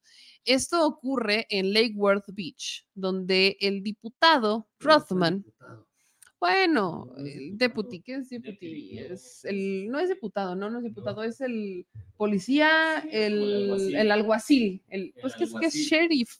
Es, No, es- que es, eh, es un grado ahí que el- El deputy, ¿qué grado? ¿Cómo? Deputy. O sea, ¿qué, qué un deputy aquí qué es? No es diputado. Porque el, de- el deputy, ¿por qué? Se te fue- Se me fueron las cabras, ajá. Te mucho la película. la Sí, no, ¿qué es? O sea, el, el, el- la, la Eh, política, sí, tú también no, estás. alguacil es- Alguacil, no es que alguacil es sheriff. deputy, ay, A ver, banda, deputy, ¿cómo, cómo, lo, en- cómo lo traducimos en, en español? ¿El encargado? No. El, Sí, es, tiene un cargo, es como el policía. Es que no es policía. No, es, es un cargo más alto. A ver, deputy. Es como el No. Subjefe, un, es, tiene un cargo así. de- Ajá, es como. Ajá, es Como subdirector, Ajá, es como subdirector. Como el, ajá, el como sub, algo así. Es que no, es- no existe algo similar en México. El, el alguacil del sheriff. Sí. Ok. De- digámosle el alguacil del sheriff. Esto ocurre en Lake Worth, donde el alguacil del sheriff, Rothman, ayudó al señor Valentino Rosario. Este, échense estas imágenes. Señor productor, claro que ya sé que me mandó usted video. No, señor productor, usted me mandó video. De- Eso es lo que vamos a hacer. Nada más déjame encontrar el video del deputy. Exactamente. ¿Dónde está el video, señor productor? ¿Ya ves? ¿Ya ves? Todo mal, todo mal contigo. ¿Por qué no lo pones tú? ¿Ves? No, no, no, no. Aquí ya está. Esas son, échame esas imágenes, señor productor. Ahí están las imágenes. En donde el asistente o el auxiliar del alguacil, Rothman, en el Lake Worth Beach, ayudó al señor Valentino Rosario, un jornalero, a que comprara comida de acción de gracias para su familia. Vean nada más qué bonito. E- Estas de esas noticias que dan gusto decirlas, dan gusto decirlas. Don Valentino es un jornalero que, pues, obviamente se las ven complicadas porque muchos, yo veo a muchos decir que cuando son migrantes la vida es muy fácil y muy sencilla y eso no es cierto. Y aquí estamos viendo un acto de bondad. La neta es que está chido ver cómo quienes eh, en Estados Unidos a veces también han sido los principales agresores, los que también han sido noticia por cómo atacan o maltratan a la comunidad eh, de color o a los migrantes o a los hispanos. Hoy vemos un lado de la noticia completamente opuesto, de esas noticias positivas que vale la pena mencionar, en donde el deputy Rothman ayudó a un jornalero para que tuviera que comer su familia este día de acción de gracias. Ojalá pudiéramos ver más eh, noticias como esta, que exista esta eh, humildad o esta empatía con otras personas que están en una necesidad o que lamentablemente no tienen los recursos y que pudiéramos ponernos en sus zapatos y decir, mira, ¿sabes qué? Hoy por ti, mañana por mí, hoy te doy, te ayudo para que tengas algo que comer tú y tu familia.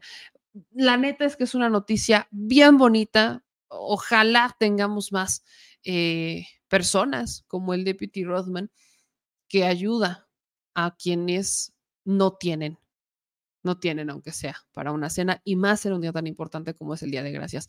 Qué significativo, qué mensaje están dando y qué bonito que podamos compartir esta noticia con todas y todos ustedes. Qué bonito que estas noticias se hagan virales y ojalá se inicie esta famosa cadena de buenas acciones en donde una persona ayuda a otra, esta ayuda a otra y así de manera consecutiva. Estas imágenes me hacen creer que todavía hay esperanza en este mundo. Así que, Y sobre todo porque no todos los ciudadanos anglosajones son racistas. exactamente, no todos, exacto, es un exacto. No todos son racistas, hay muchos que sí, claro que lo son, pero no, no son todos. No son todos. Vemos que hay este corazón, vemos que hay quienes ayudan. Entonces, qué bonito compartirlo y qué bonito tener otras imágenes, más personas así. Así deberíamos de ser todos. Ayudar al que menos tiene. Esas justas son las noticias que nos dan esperanza, la neta. Qué bonito terminar el espacio con una noticia que nos da esperanza y con una noticia que nos da alegría compartir desde este espacio. Un aplausote al deputy. Es más, se los voy a poner porque se los ganó, pero bien ganado. Bien ganado, bien ganado. Qué bonito compartirlo. Háganlo viral, háganlo viral. Vamos a ver que esta noticia contagie a cada vez más personas para que también, así como nosotros, tengan esperanza en un mundo mejor. Oigan, voy a cerrar con un comentario. Sí. Sí, pues sí, pues sí, pues sí, ya. Ya es horario, ya se puede. Ya, ya se puede. Ya Es se que siempre puede. se puede porque en esta cuenta todo se puede. Es correcto, ya se puede, En ya se esta ya se puede. Entonces, este, vamos a, fíjense que estoy viendo que ya empezaron a- algunos a, a compartir varias notas respecto al OnlyFans, ¿no? Ya vi, me acaban de mandar, de hecho, otra que, que acaban de compartir, pero va- vamos a, vamos a decir las netas, ¿no? Vamos a hacer, vamos a cerrar con este comentario. Compártemela y ahorita la filtro. Fíltrala tú, señor productor. Fíltrala antes de que yo la, la comparta, ¿no? Mira, ahí le va al señor productor para que haga su respectivo filtro. Pero todo inicia con una nota de, pubi- de Publímetro. Siempre se me complica decir Publímetro. Publímetro. o pu- bueno, de este medio verde, ¿no? Aquí está en donde dicen, periodista de la mañanera crea cuenta de OnlyFans. La también creadora de contenido tiene más de 30 imágenes y video en su cuenta exclusiva de OnlyFans, ¿no? Y la relacionan directamente con López Obrador. Eso es lo que no me gusta, la neta, porque, para empezar, tiene meses que no voy a la mañanera. Entonces, imprecisión, porque dicen que, este, que voy diario. todas las mañanas. Yamel Contreras es una periodista que acude todas las mañanas. Publímetro, no frieguen, no me han visto ahí desde hace seis meses al menos. No, Manchester United. Mínimo, ver, o sea, tacanijo que tienen un corresponsal que no me ha visto en seis meses y dicen que voy todas las mañanas. Qué imprecisión es esa. Mira mi coraje, ¿dónde está? eh? Mira mi coraje, ¿dónde está? Es- y tampoco nunca he ido todas las mañanas, porque, esa segunda imprecisión, porque si acaso cuando me dan chance de ir, o sea, cuando todavía podía ir, que ya regresaremos en un par de, mm, próximamente lo dejaré así, no iba todas las mañanas, iba una vez a la semana o dos veces a la semana, pero no, e- esto, me encanta cómo luego le echan crema a sus tacos aquí, eh, la neta. Pero bueno, eh, dicen que voy todos los días y que, este, pues ya abrí mi cuenta de, de OnlyFans y que ahora la hora modelo. Utilizan mis publicaciones de Instagram y dicen, en palabras de la mujer, hablar de política, analizar noticias y cuestionar lo que pasa en México no me impide ser mujer y femenina y sensual. Y dicen, repiten, esto me estresa también de los medios cuando repiten. Yamel ya tiene más de 30 fotos y 7 videos disponibles para sus fans. Eh, dicen que tengo bien divididas mis redes sociales para evitar que ambos espacios convivan. Esto es completamente cierto, maravilloso, porque efectivamente son dos públicos completamente distintos y no estoy mezclando temas. A veces tienen algo que ver, pero no mezclo temas. Y luego dice, cada vez es más común ver, ah, no, antes, dicen, además pide respeto y que las personas la sigan tratando con respeto. Pues sí, ¿no? Si pides respeto, pues sí, ¿no? Pero bueno. Cada vez es más común ver personas con OnlyFans y comentarios como eres única, bebé. Er- dame el mensaje. Y ya suben esta, estos videos y tan tan, ¿no? Ahí acaba. Quien había sacado la nota y me gustó cómo la sacó, porque la neta sí me había gustado cómo la redactaron fue Excelsior, pero ya la bajaron. Esos ya la bajaron. Este, la, la bajaron, pero pues Ma- Marco Olvera de Hidalgo News la, pues, dicen que la copió tal cual. Entonces, tal cual. Entonces, como de agencia que les llegó Ajá. Marco Olvera sobre esta Dice y, redacción. ajá, y dice redacción, dice la tenía la periodista Yamel Contreras, conocida por su cobertura de las conferencias, estos fueron más precisos, ahí sí se los reconozco, de las matutinas del presidente López Obrador, ha dado un giro inesperado al abrir su cuenta de OnlyFans. A través de sus redes sociales, la reportera también llamada Meme Yamel, aprovecho para todos, como siempre, recordarles que así me llamo. ¿Ok? Bueno. Compartió una faceta más íntima de su vida desafiando las expectativas tradicionales. Ah, eh, Contreras, Contreras, ya me sentí, ya me, espérate, yo iba bien, no sé, Contreras. Sí, señor. Ha abordado temas como el huracán Otis en Acapulco. Defiende la idea de que puede ser tanto periodista como expresar su sensualidad. Su cuenta en OnlyFans, activa desde agosto, ahora presenta contenido más exclusivo, accesible por una tarifa mensual. En su perfil invita a sus seguidores a descubrir el otro lado, demostrando que ser una profesional de los medios no está reñido con su feminidad y su sensualidad. Eso, por eso me gustó muchísimo la nota. Esta es la así era la nota de Excelsior, pero la bajaron. Eh, y citan justamente lo que puse en mis publicaciones, donde dice, puede ser lo que quiera ser. La sociedad durante años nos ha impuesto reglas basadas en el qué dirán, y eso nos ha limitado, incluso orillado a dejar atrás sueños, aventuras, historias, y en el camino hemos dejado trozos de nuestra vida. Eh, estamos en este mundo para trazar nuestro propio camino, equivocarnos, aprender, levantarse y volver a empezar. Nunca dejes que nadie te diga que no puedes hacer algo. No dejes que el miedo de otros defina tu vida. No permitas que el famoso que dirán destruya la historia que escribes con cada paso que das en este mundo. La neta estaba redactada chida. O sea, así era, literal, esta es la redacción de este, de, de Excelsior. Literal. Pero, además, aquí justo me, me las manda el, el señor productor. Me manda la, pues las capturas de la nota como la publica Excelsior, que así salió, justo así salió la, pues la publicación. Pero aquí pone fotos. Lo que yo siento que pasó es que se las bajaron por eso. Por la foto. Porque, ajá, porque, bueno, no subieron fotos, ¿eh? Porque no, no subieron fotos. esa es la- la única- Esa es la única foto que pusieron, pero pues no, no subieron más fotos. Lo que sí es que ya la bajaron. Y me puse a ver los comentarios por aquí. Eh, por ejemplo, ¿no? Marco Olvera. ¿Qué? Ah, bueno, dale, dale. Marco Olvera, que es el que de la que la leí, dice excelente. Y luego lo dice Karimex. Eh, qué horror. A esa meme Yambel nada más le importa el dinero. Siempre se ha visto. Ernesto dice hace bien. Lo hizo bien por ella, Oscar Rebollo.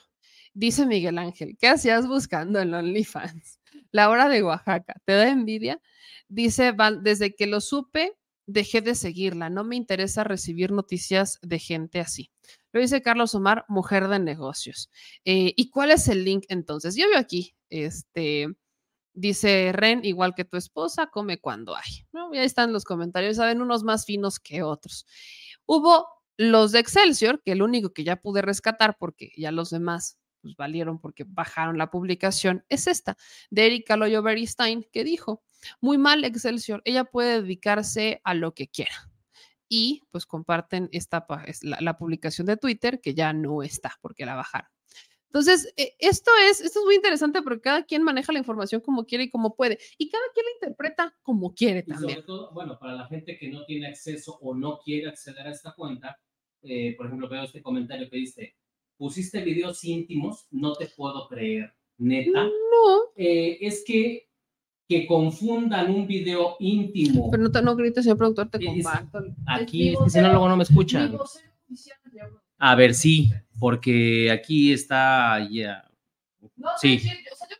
No, sí. Pero bueno, es que lo voy a hablar como hombre. Un video íntimo no, no es igual a un video pornográfico. Entonces, el que hable, el que tú hayas subido un video íntimo es porque ya estás entrando a otra faceta, a tu intimidad, y la intimidad no necesariamente tiene que ir a, mm, lo extremo de, tu persona. Eh, es otra faceta que no conocían y que necesitan entrar a ver para, que, para ver qué tipo de contenido estamos trabajando para esa plataforma que no cae en la vulgaridad, porque como ya se ha dicho en momentos anteriores, la página de OnlyFans, que a lo mejor originalmente se pensó como una página eh, dedicada al erotismo o, o más, espérate, es, es como si supuestamente se piensa. Yo sé que no es cierto, Pero no. ¿Mandé?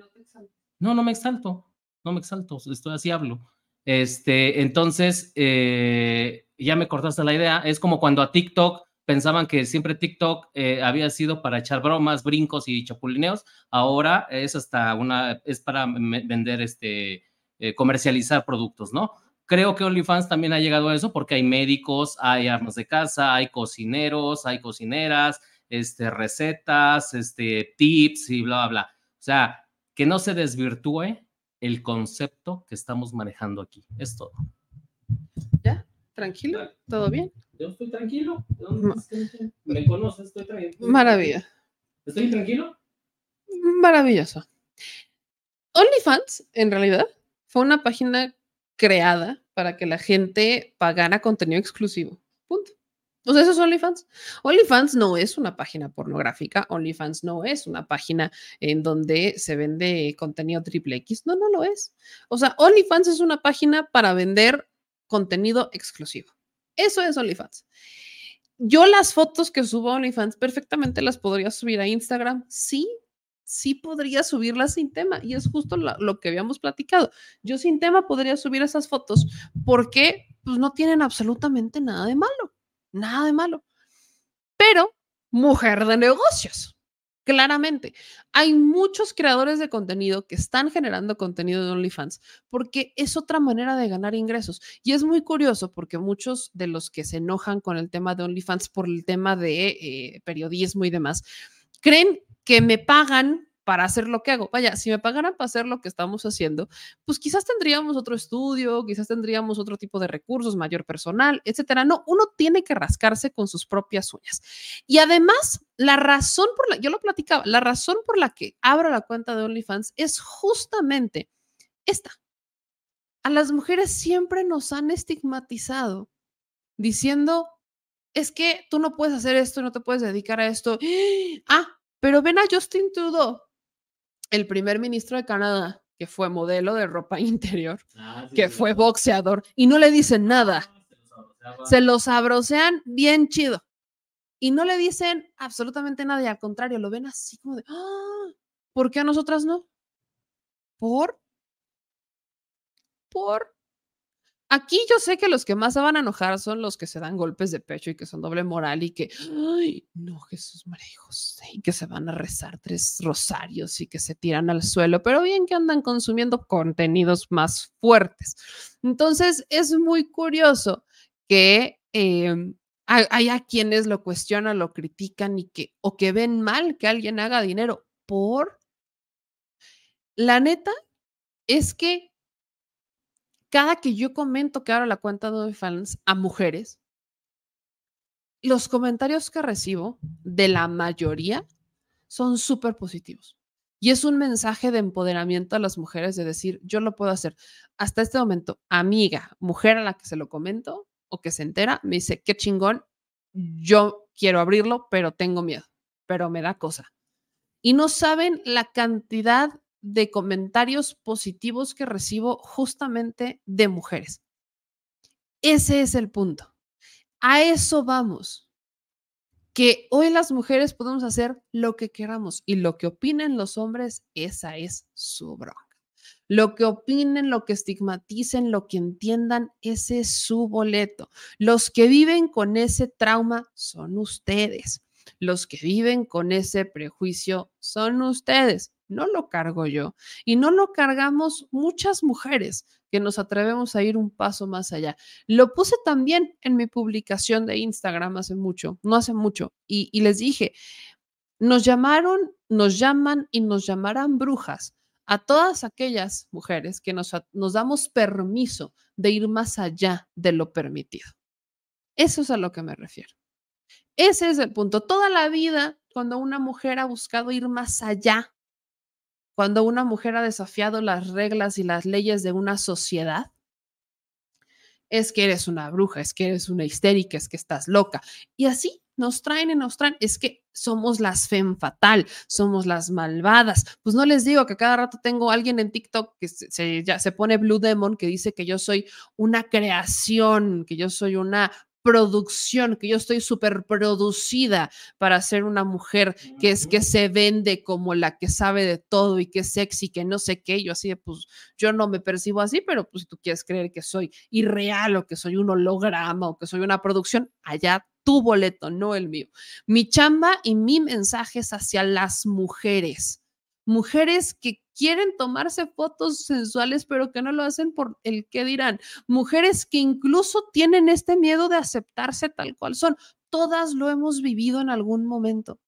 Todas nos han limitado a disfrutar de nuestro cuerpo, de nuestra vida, de nuestra sexualidad y de nuestra sensualidad, porque alguien pensó que nuestra sensualidad estaba destinada a satisfacer a un hombre.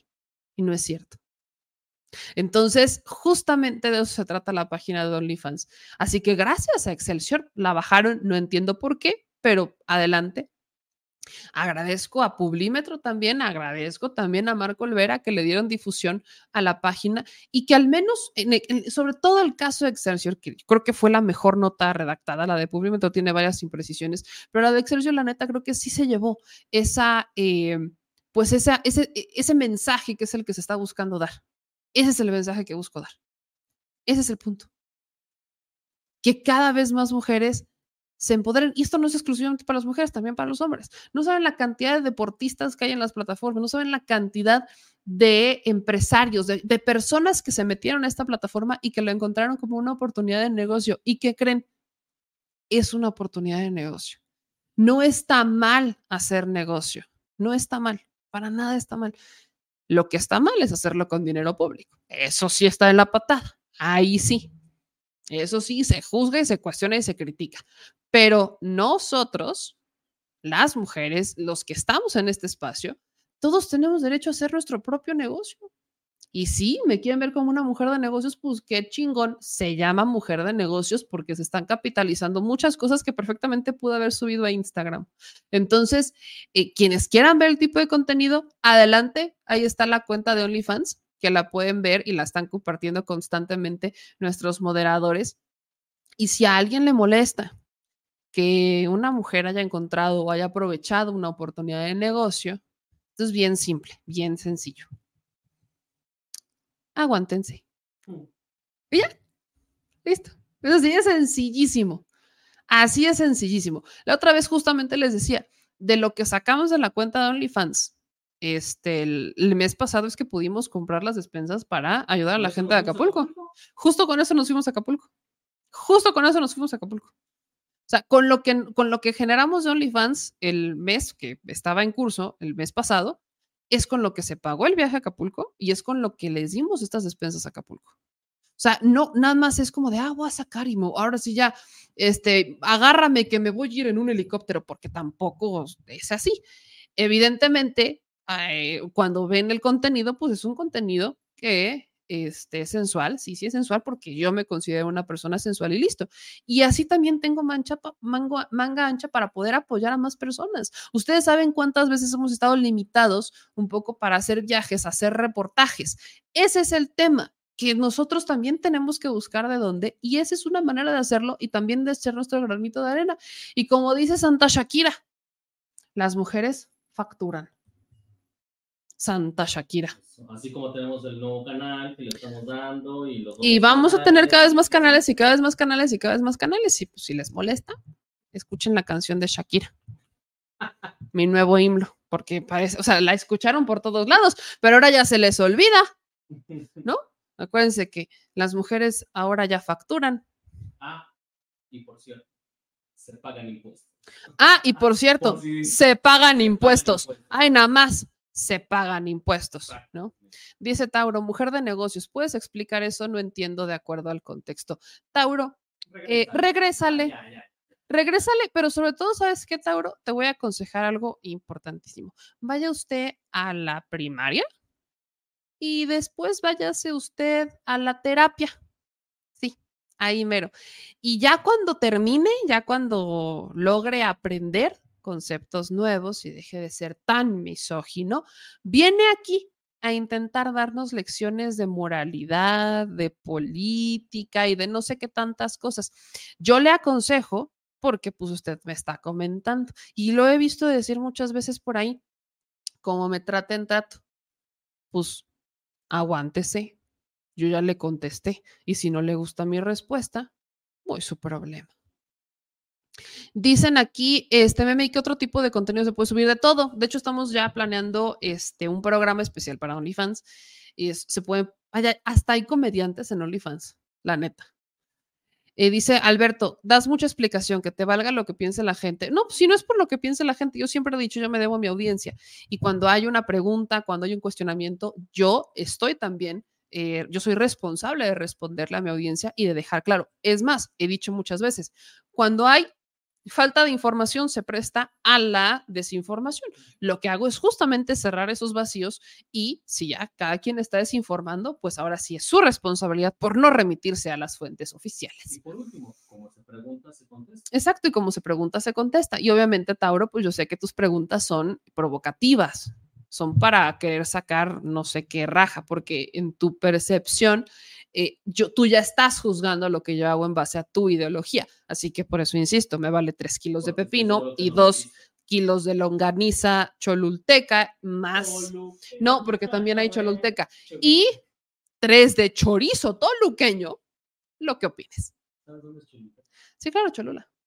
Pero Choluteca también es Honduras. También en Honduras hay cholultecas. Ay, mira. Dice la ropita, felicidades por las fotos, yo disfruto verte aquí. Que entren para chismear y te dejen money para facturar. Este, dice Alf, te felicito por tu iniciativa emprendedora, ánimo. No, no, si no les voy a dar gusto a todos, pues ¿qué pasó? F- Y dice María, no les gusta el canal, vayan a otro. Adiosito, exactamente. Yo, yo luego eh, coincido mucho con lo que dicen. ¿Qué changos tienen que andar haciendo acá? Muchos que dicen vienen a sufrir. Vienen a fregar. La neta solo me vienen a dar eh, este, razones para hacer mis lecciones y mis días y mis sesiones de terapia. Eso es lo único que me vienen a dar. Pero así que digas, ¿me vienen a hacer enojar? La neta, ¿no? Dice Cocamont, gracias a todas las redes sociales, el dinero que era solamente para las televisoras y radios se está diversificando en todos los que se animan a hacer videos de toda índole, noticias, comedia, cocina, mecánica, calumniadores, fachos y banalidades de los white Mexicans en sus estúpidas burbujas. Por cierto, hay un muchacho Hank que se los acaba muy bien. Saludos a todos, a Meme Yamel y su anexo. Eh, dice Chivis, claro que tiene que explicar porque le debe valer. Eso también me gustó. Y su anexo. Re calavera, necesitas una novia y entenderla. Y, mm, lo veo complicado. A ver. Son admiradores de Closet, dice Ciudad Crítica. Mucha gente mocha que no soporta. También, no- y saben que son los peores, ¿eh? Son los peores. Dice, este, a mí sí me gusta el canal, por eso me gusta desvelarme. Dice Santa, Shakira baila sensual e insinuante y bien felices haciendo la multimillonaria, porque yo no podría. Es totalmente de acuerdo lo que dice Santa. Que es correcto, también que también bailo, por cierto. María dice, wow, eres fantástica. Dime dónde en- encuentro el libro Ternuritas. El libro Ternuritas, eh, yo creo que lo encuentran en cualquier librería. Yo espero que ya hayan sacado una segunda o en, Am- en Amazon, en CFE, no creo que CFE es un- en Gandhi. Chamuco. En la tienda, no, en la tienda del Chamuco. Busquen principalmente en la, en la tienda del Chamuco, igual de ahí lo van a encontrar. Está al revés. ¿Qué? Fomento de cultura económica, por eso dije CFE. Es Ajá, y yo, ¿por qué CFE? Yo no, CFE no vende libros. O sea, CFE no vende libros. Santa madre de Dios. Eh, dice, como todo youtuber no aguanta, uy, pi, pi, ya". Cuando no les dices lo que quieren, o sea, cuando no les haces el caso que quieren, se estresan. Tienen tanta necesidad de atención. Tauro, abre tu propio canal y viva México. Tanto que te gusta opinar, está maravilloso. Dice, saca las retas en Twitter jugando algún juego y pones tu PayPal o Patreon. Oh, pues vas, tú, te, te toca a ti. Y bien dice Marta, y la queso, y la queso, y la queso. No voy a ponerme de vulgar como tú quieres. Siempre me orillas a la No, yo no vulgaridad. te digo, a ver, yo no te digo di esto. Es que tú lo dices. No, es que no, no, no, no, no, no, no, no, no, no, no, no, no. Dice Bar, ya nomás a Dan Augusto cuando vino a Sinaloa y eso que aún no se destapaba como corcholata que Samuel García. Son tus guarradas, exacto. Meme, tus fotos y las de Mars Aguirre son parecidas, elegantes y sensuales. Ok, ¿De quién? Mars. Miren, lo único que sí no me van a ver jamás es hacer lo que hace Mars, lo que hizo Mars con lo del condón y eso no, eso nunca va a pasar en la vida y en la historia. Cada quien, yo no, yo no, no ubico. estilos. Son estilos, pero pues gracias. La elegancia ante todo. Dice Meme, hazte streamer en Twitch. Es que no sé cómo, no, miren, soy millennial y no sé cómo, déjenme explorar. Si pude con OnlyFans, podré con Twitch. ¿Cómo de que no? Eh, mando saludos a Alfonso Aros. Y te sacaste la lotería, señor productor. ¿Ya me vas a dar de la lotería? Chale. Dice Mr. Solitario. Nos manda 10 dólares. Ojo, por favor, de no votar por senadores y diputados, ¿Lo he vehículo, nunca. Vehículo a los traidores de monrealistas y marcelistas. Sé que es importante en plan C, pero hay que tener cuidado con los traidores que nos pueden sabotear el plan C. Eh, dice, nos manda también un superchat Raquel Baez de 49 pesos desde la Capu Poblana. Alejandro nos dice que si ya supimos que la Gober Chihuahua quiere formar su séquito, pues para, vamos a ir a preguntar este sábado. Eh, nos manda, ah, ese ya teníamos esos 10 dólares, pero ya leímos el mensaje. Y, y pues ya no. Este, qué bonito. Meme, yo soy tu OnlyFan en este canal y en Instagram solo con like noche a noche. Ay, Eleno, te mando un abrazo. Nuestro querido Eleno. Gregory dice, pero que no te explote el señor producto. ¿Ya Sí, ves? es la que me explota. ¿Ya ves? No, aquí la gente sabe lo que pasa, ¿eh? La gente sabe, la gente no es ahí, tonta. modela. Párate ahí, da noticias. La Párate gente- ahí, ve en vivo. Párate. Ya te han Es descubierto. Ya te descubrieron. Ya te descubrieron. ¿Qué más puedo yo decir? Soy el autor intelectual. No, gracias por llegar al meollo del asunto. No, ya, vámonos. Y gente, por cierto, nunca se dejen manipular por absolutamente nadie. Si alguien los obliga a hacer algo, no se dejen y cuéntenselo al que más confianza tengan o nos mandan un, una denuncia. Vámonos, que todavía tenemos mucho que hacer antes de irnos a Chihuahua. Les mando un abrazo a todas y todos ustedes que miren así. Un beso bien tronado a todos y cuídense mucho. Acuérdense que aquí las netas se dicen al chile, todos son libres y como de que no, la libertad no es este andar en la iniciativa privada privatizando lo público. No, no, no, no, no. Cada quien es libre de hacer lo que quiera, cuando quiera, como quiera, siempre y cuando se haga responsable del pago de sus impuestos y de las consecuencias que ello conlleve y de lo que sobre. Así que nos vemos mañana, síganos en todas las redes sociales, me encuentran como arroba sea, hasta en el OnlyFans. No era broma, para los que creían que era broma, no, no era. Nos vemos mañana, pasen una maravillosa noche. Broma que, que me traes un chinga cuál. Adiós.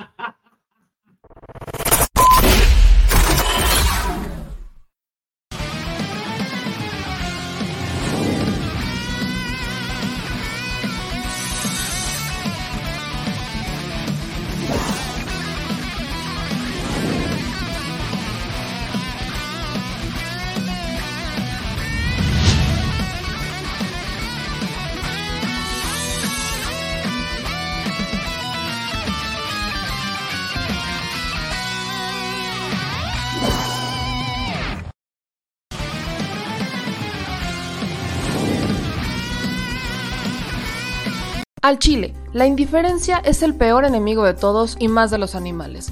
Los últimos datos del INEGI señalan que en México existen cerca de 18 millones de perros y alrededor del 70% viven en las calles, es decir, casi 13 millones han sido abandonados, extraviados o nacieron en las calles. Esto posiciona a México como el primer país de América Latina con mayor índice de perros abandonados y también con mayor indiferencia al tema.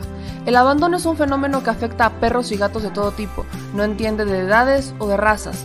El 20% de perros y el 11% de gatos abandonados son de pura raza, mientras que el resto son mestizos. Por otro lado, la mayoría de perros y gatos llegan al refugio en la edad adulta, aunque también son recogidos cachorros y animales de edad avanzada. El maltrato animal también está presente y nuestro país aún está en pañales, pese a que se está comenzando a legislar para crear sanciones más severas a quienes cometan ese tipo de delitos. Por eso es importante la participación ciudadana y pedimos tu ayuda. Es hora de dejar de callar y ayudar a darles voz a quienes siempre están ahí para darnos una patita. Educar, esterilizar, identificar, reflexionar y adoptar es básico para revertir la tendencia pero si tú no tienes la posibilidad de adoptar o rescatar, ayuda a diferentes organizaciones que ya lo hacen. Angelitos peludos.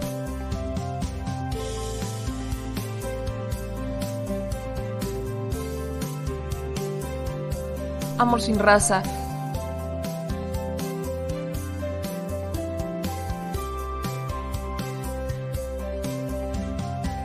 Frida Puebla.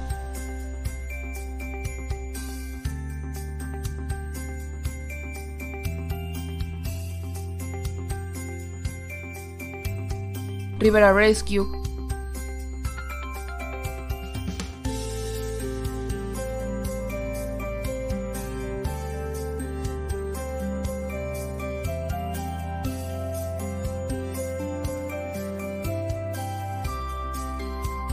Voz Animal MX.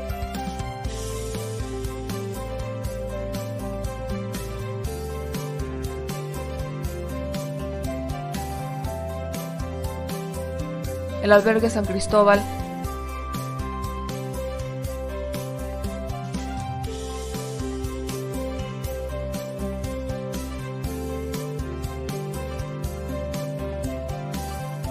Fundación Toby.